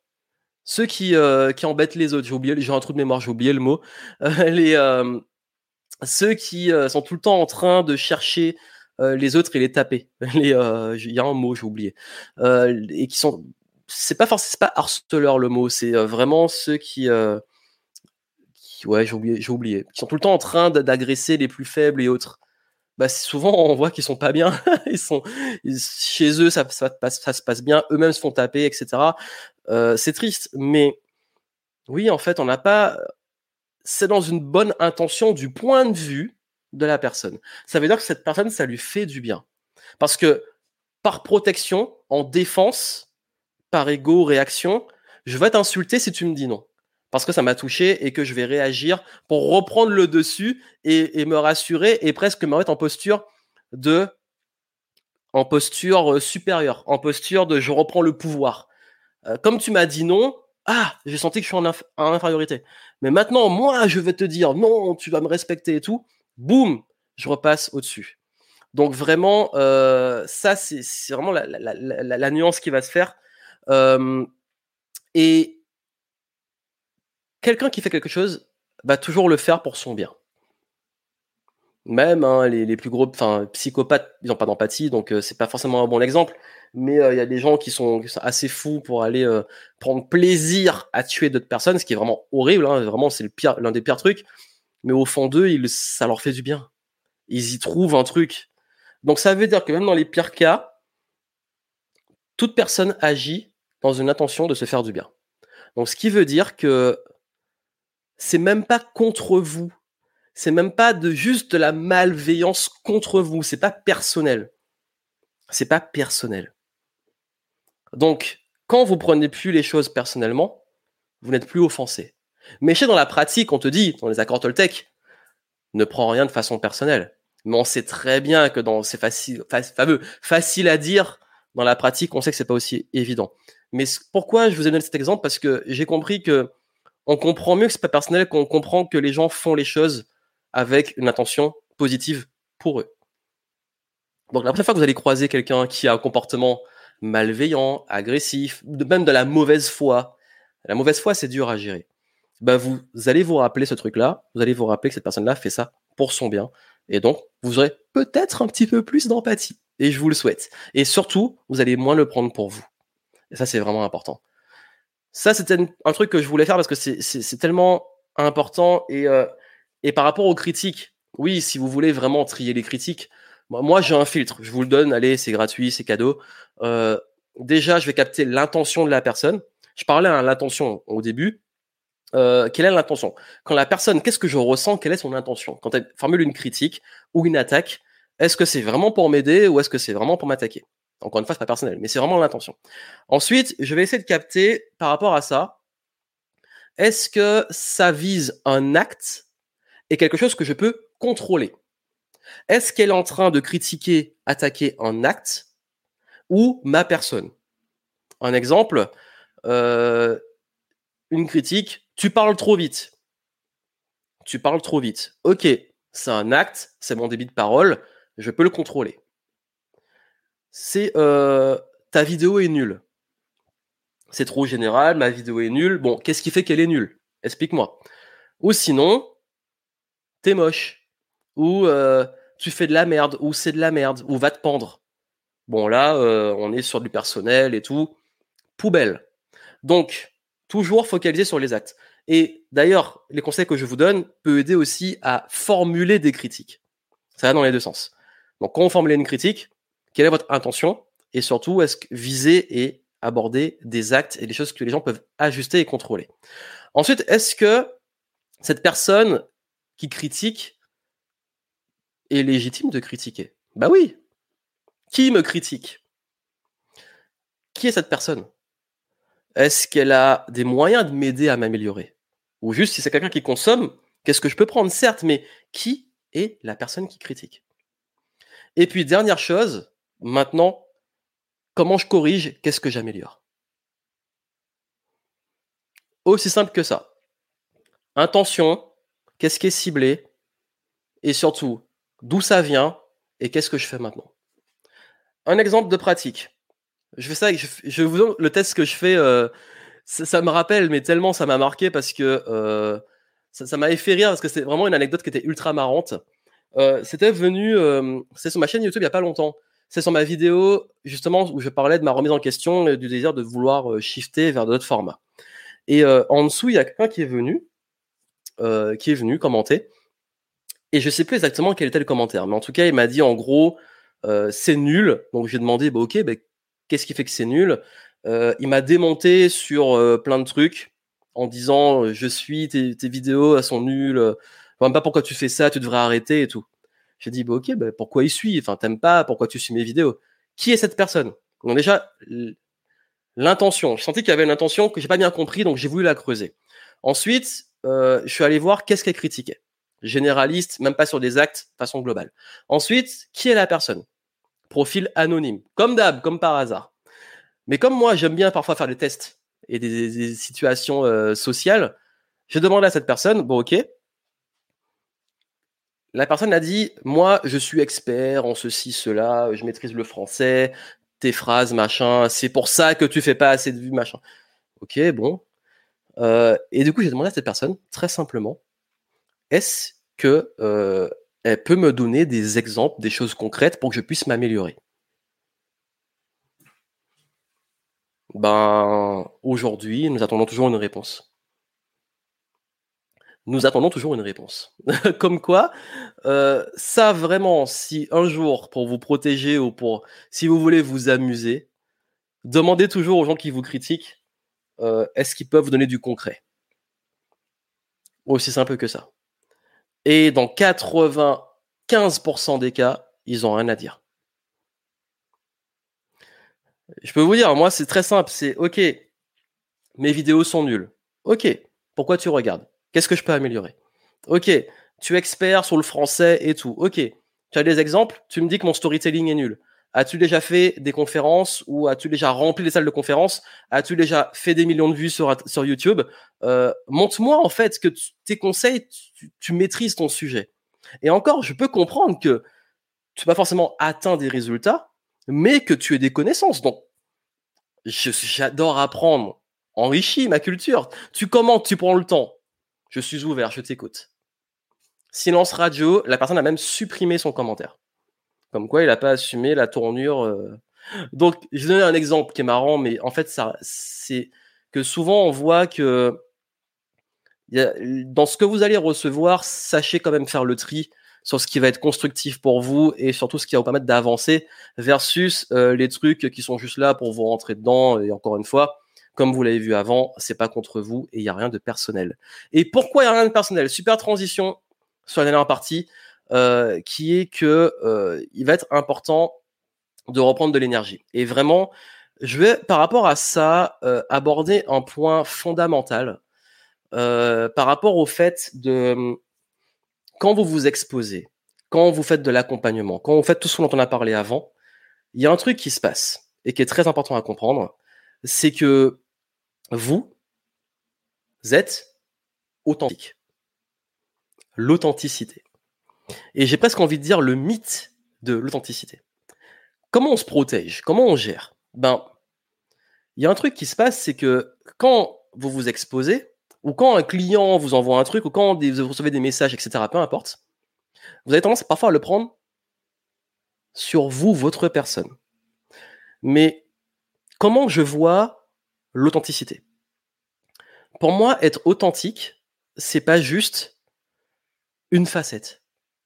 Parce que si vous considérez ça, ça veut dire que quand quelqu'un vous attaque, il casse le miroir. Ça veut dire qu'il vous casse vous, dans votre entièreté. Alors qu'en réalité, cette personne, elle voit une facette de vous à un moment, dans son contexte, avec tellement de filtres que si vous, vous êtes ça, ou votre, toute votre personne, la personne, elle voit juste ça. Elle voit un petit truc de vous. Et c'est ça qu'elle attaque. Ce qui veut dire que quand on parle d'authenticité, pour moi, nous sommes des diamants. Et en tant que diamant, nous avons plein de facettes. Et ces facettes, certaines vont paraître à des moments clés. On peut être authentique en étant différent dans l'intimité, avec les proches, avec la famille, avec ses enfants, euh, sur scène en conférence, en vidéo, en live, avec des clients, on va avoir différents rôles. Mais ça reste nous. On n'est pas authentique en étant, euh, je sais pas, en conférence comme on est au réveil le matin. Donc ça, c'est un manque. De, ça, c'est juste ne pas être professionnel. C'est c'est pas quelque chose qui euh, qui qu'on dit authentique. Je pense que c'est mal compris. Pour moi, être authentique, c'est vraiment penser au diamant.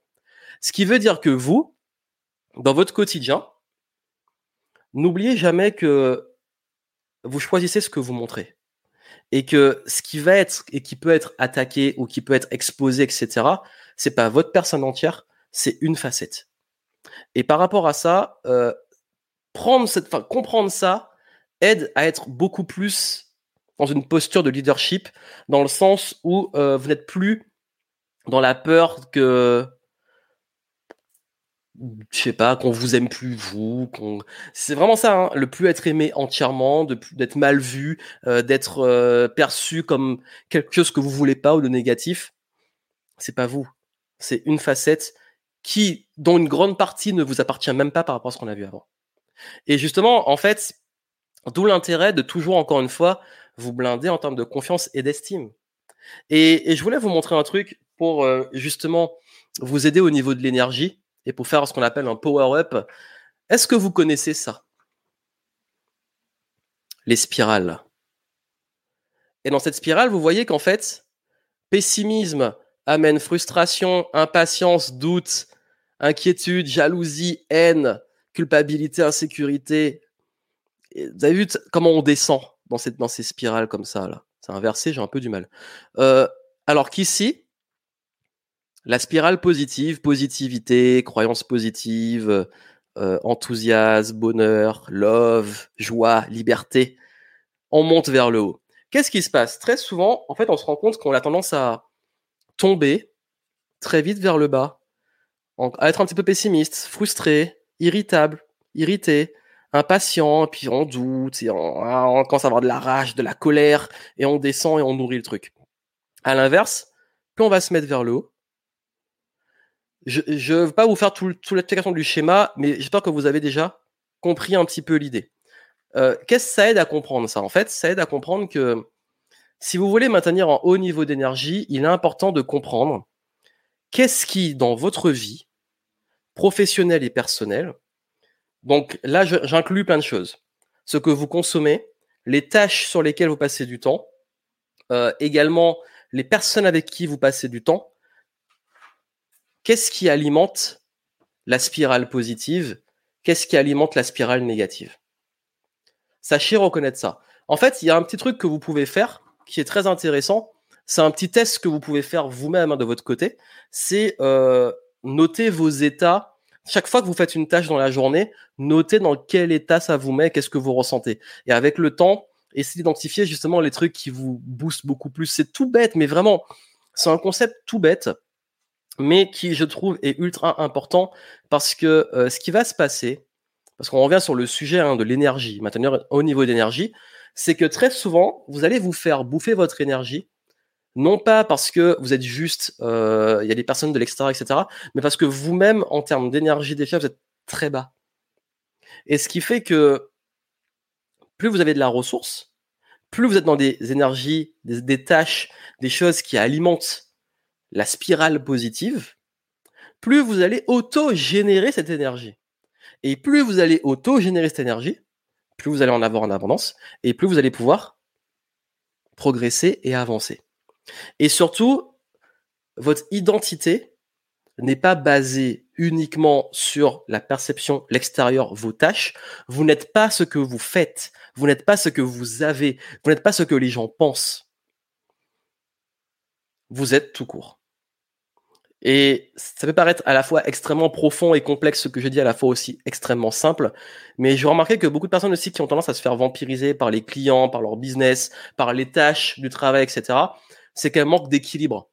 Elles manquent de ressources. Quand je dis de ressources, de sources d'énergie, de ressources refuge presque. Ça veut dire que l'exemple très simple, c'est que si toute ma vie est mon business, quand le business va bien, ma vie va bien. Quand le business va mal, ma vie va mal. Alors que toute ma vie, mon identité, c'est pas mon business. Ma vie, mon identité, c'est ce que je décide au quotidien. Si je suis bien, si je suis en bonne santé, si j'ai de la gratitude, si je suis en joie, si je passe du temps avec des gens que j'aime, si j'ai famille avec qui ça se passe bien, ben qu'est-ce qui se passe? Quand le business va mal, je sais que y tout ça qui va bien. Et j'ai ce refuge-là pour après revenir éventuellement sur le business et faire ce qu'il y a à faire. Mais si tout lié qu'à une chose dans votre vie, bah ça devient triste. C'est pour ça qu'il y a beaucoup d'influenceurs et euh, de gens qui sont exposés, dont euh, finalement l'estime d'eux-mêmes, leur business, leur image, tout ce qu'on a dit avant là, tout tourne autour de leur image publique. C'est-à-dire que le jour où les gens commencent à ne plus les aimer et qu'ils commencent à ne plus être visibles, ils deviennent fous, leur business se crache, leur estime d'eux-mêmes se crache parce que c'est lié forcément à ce que les gens euh, ils montrent des choses, donc ce que les gens perçoivent. Et je trouve ça très triste. Ceux qui arrivent à bien tenir, on voit ça chez beaucoup de célébrités. Je donne cet exemple-là. Ceux qui, les célébrités, les personnes exposées, et quand je dis influenceurs, je parle pas juste des influenceurs euh, Instagram, etc. Je parle des gens qui ont de l'influence dans le monde et qui sont très exposés, donc les célébrités, acteurs, chanteurs, etc. Ceux qui ne pètent pas un câble et ceux surtout qui arrivent à tenir sur la durée et tout, il y a un point commun qu'on voit beaucoup chez eux, c'est qu'ils ont une vie équilibrée et surtout qu'ils ont un entourage solide. Ça veut dire que leur vie tourne pas juste autour de la partie euh, sous les projecteurs. Leur vie, elle est solide derrière et ça, c'est du bonus.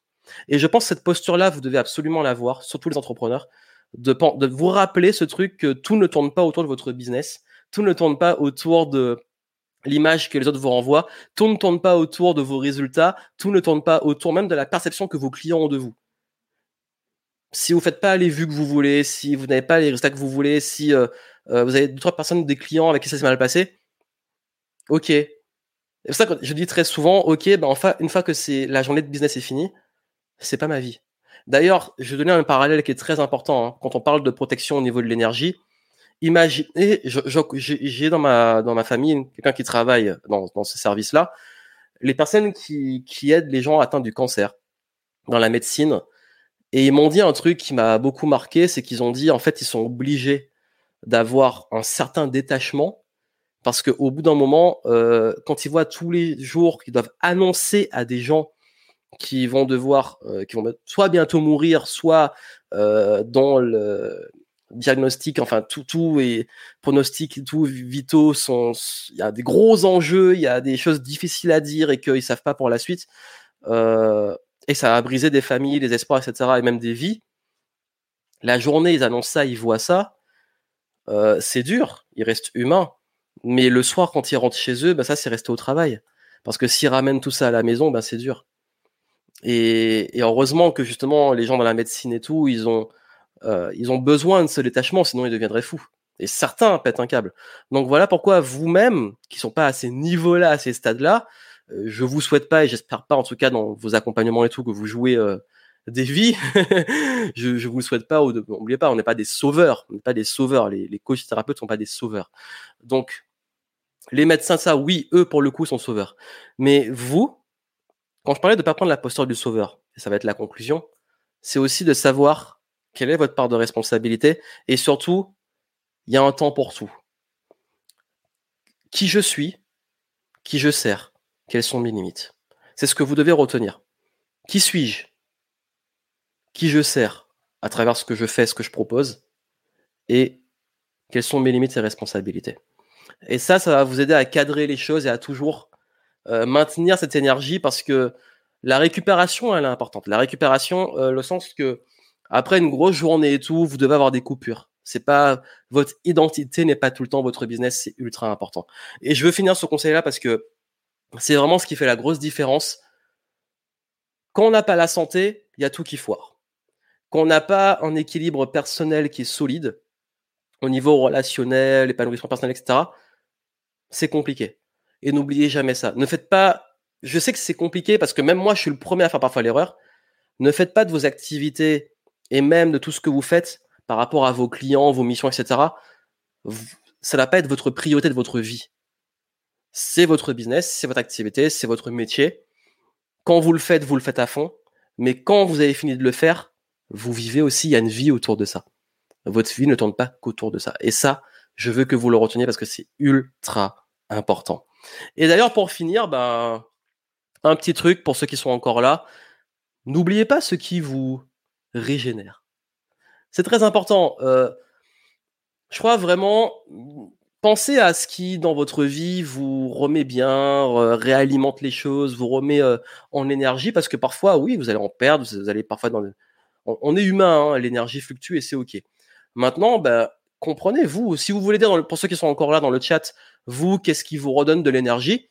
Moi, en tout cas, je sais que quand à un moment, je sens que je suis, euh, je suis en perte de vitesse, que je suis peut-être en, en moins bonne énergie ou que je peux commencer à être beaucoup plus dans des énergies down, ben je sais que la marche c'est le truc efficace, rapide, simple. Aller marcher, euh, aller faire du sport, aller en nature, la nature en forêt, près de la mer, en montagne. Euh, S'il faut faire une pause plus longue, en quelques jours, aller passer quelques jours à la montagne ou à la mer, ou euh, carrément faire un voyage, couper complètement sur une plus longue durée, ça, ça va me régénérer. De même que je sais que en tant qu'empathe introverti. Vous l'avez compris au début quand j'ai parlé des transports en commun. Quand je passe trop de temps avec beaucoup de monde, genre euh, quand il y a des événements, des trucs comme ça, bon en ce moment c'est un peu compliqué, mais euh, pendant les événements et tout, euh, je sais que la fin je suis lessivé, j'ai besoin de me retrouver seul, seul dans ma bulle. pareil après beaucoup d'animations ou trucs très actifs, je sais que parfois j'ai besoin juste d'être avec moi-même et ma petite bulle qui va me régénérer. Et ma petite bulle, ça peut être juste être devant la console, être devant un bon livre. Ça peut être une bulle que j'emmène à l'extérieur en allant faire du sport tout seul.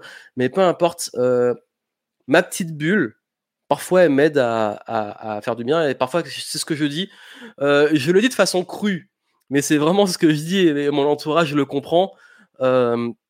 voici comment je le dis. Et on se comprend entre, entre nous dans mon entourage je leur dis bon, c'est pas que vous me faites chier, c'est pas personnel, mais là, euh, je, me casse, je vais dans ma bulle. et, je dis ça souvent, ou alors parfois je dis sous la, forme de, en rigolant, bon là, euh, c'est bon, vous me faites chier, euh, je vais dans ma bulle. Mais ils savent, parce qu'ils savent que c'est du second degré et que c'est pas vous me faites chier vraiment. C'est, c'est un petit truc qu'on a entre nous. C'est et ils comprennent. Là, je dis bon, je vais dans ma bulle, personne ne me dérange. Et ça, c'est respecté. Quand je parlais de se faire respecter, ça c'est respecté parce que pour les autres aussi, je le respecte. Et d'ailleurs, c'est ce que je dis souvent quand je vais à des événements et tout, bah voilà, maintenant euh, c'est fini. Là, j'ai besoin d'un moment, je vous laisse, je reviens, je fais dans ma bulle, je reviens. Parfois, pendant les événements, euh, quand il y a les afters, même pendant mes événements, hein, il y a euh, la partie conférence, atelier, etc., animation. Et à la fin de l'événement, souvent on se retrouve après. Mais moi, ce que je fais, c'est parfois je pars euh, je retourne souvent à l'hôtel, parce que souvent c'est euh, événements dans des hôtels. Je retourne dans ma chambre d'hôtel, je prends une bonne douche, je me mets dans ma bulle, et je reviens genre 30 minutes, une heure après, parfois ça dépend de la longueur de l'after, et je suis régénéré. Donc comme quoi, euh, à vous de trouver votre truc, et, sachez détecter les choses qui vous remettent de l'énergie, et faites ça respecter. Faites-le respecter auprès de votre entourage si on avait un, et surtout respectez-vous, respectez votre énergie parce que c'est important oui, on charbonne, oui, on donne beaucoup, mais on a aussi l'équilibre. On oublie ce qui est important parce que c'est jamais au sacrifice de la santé. Et surtout, bah, c'est important de savoir se régénérer parce que c'est, c'est là que vous allez pouvoir tenir sur la durée. Donc voilà sur quoi je vais finir. En tout cas, merci à vous d'être resté jusqu'au bout. J'avais pas pensé que c'était allait être aussi long, mais généralement ces lives, c'est vrai qu'ils approchent presque les deux heures. Et, euh, et, en tout cas, je suis content que ces conseils aient pu vous aider. Et comme je vous ai dit, ben euh, par rapport à toutes les pépites, ceux qui verront même ça en replay, etc. N'oubliez pas de euh, toujours, toujours prendre ses responsabilités et comprendre que le pouvoir vient de vous et le pouvoir va vraiment rester auprès de, des décisions que vous allez prendre, des limites que vous allez mettre et du mindset que vous allez avoir. Donc voilà vraiment pour les choses et euh, ça m'a été beaucoup demandé et du coup je fais juste un petit rappel pour ceux qui sont intéressés. Si vous voulez un accompagnement sur tout ça, sur le business, sur la vente, sur la stratégie, mais aussi sur le mindset et tous ces éléments-là pour attirer la bonne clientèle, pour aussi qu'on vous aide à vous affirmer sur vos tarifs, sur la vente, etc. Ben, en descriptif, vous l'aviez déjà, mais en descriptif, euh, vous avez un lien. Et vous avez les formules d'accompagnement pour ceux qui veulent dans l'académie Game Entrepreneur. Et si vous voulez qu'on vous accompagne, qu'on vous aide, ben vous avez les infos et vous serez accompagné euh, durant plusieurs mois pour vous aider à développer votre business. Il y a deux niveaux. Ceux qui veulent se lancer, qui veulent lancer leur business, ben on vous accompagne à créer vraiment le business qui vous plaît, qui vous ressemble, qui vous épanouit, qui a de l'impact avec des offres qui sont impactantes, avoir comprendre aussi la vente, le marketing, attirer la bonne clientèle. Donc, on vous aide à lancer votre business. Et le niveau 2, donc pour scaler, pour ceux qui ont déjà un business et qui ont envie de passer au niveau supérieur, d'automatiser, euh, structurer, etc., vous êtes accompagné dessus. Donc, si vraiment vous voulez un, programme et un accompagnement sur mesure, allez voir. Vous avez le lien descriptif. Euh, et je vous mets aussi euh, le petit lien pour ceux que ça intéresse. Il y en a qui, euh, qui sont dedans, qui sont là. D'ailleurs, merci à Patricia euh, pour ton retour, euh, qui est dedans et qui, qui avance bien. mais en tout cas, j'espère que ce programme, s'il y en a que ça intéresse, pourra vous aider. Et on aborde tous ces éléments-là et on vous aide à mettre du cadre sur ça, sur le leadership, le business, la vente et aussi le mindset. Donc, on aborde ces différents points parce que, comme vous l'avez vu dans, cette, dans, cette, dans ce live, on est toujours dans l'approche holistique et ce sujet pour moi était extrêmement important. Donc voilà. Donc je vous souhaite une excellente soirée. Si vous avez des petites questions rapides, on peut y aller, mais là ça fait quand même déjà beaucoup de temps, donc je vais pas tarder. Mais euh, en tout cas, merci à vous et puis on verra. Euh, vous pourrez voter pour le sujet du prochain live. Euh, je m'engage pas sur toutes les semaines. Parfois, ça peut être tous les 15 jours. Parfois, enfin, généralement, on, va voir pour le rythme. Mais en tout cas, euh, pour les prochains lives, vous pourrez si vous le souhaitez, votez pour le prochain sujet. Donc euh, pour ça, suivez-moi sur Instagram. Vous avez annoncé ah inversé. Euh, oups. Euh, ah, on va y arriver. Ah, c'est vraiment inversé, c'est bizarre. Hein. C'est là mon Instagram. Il est là. Et vous pourrez voter pour le prochain sujet et aussi sur YouTube, vous pourrez peut-être pouvoir passer un petit sondage. Donc voilà, donc merci à vous. Je vous souhaite plein de succès. Restez en good vibe, en bonne énergie et surtout kiffez le game. À très bientôt. Portez-vous bien.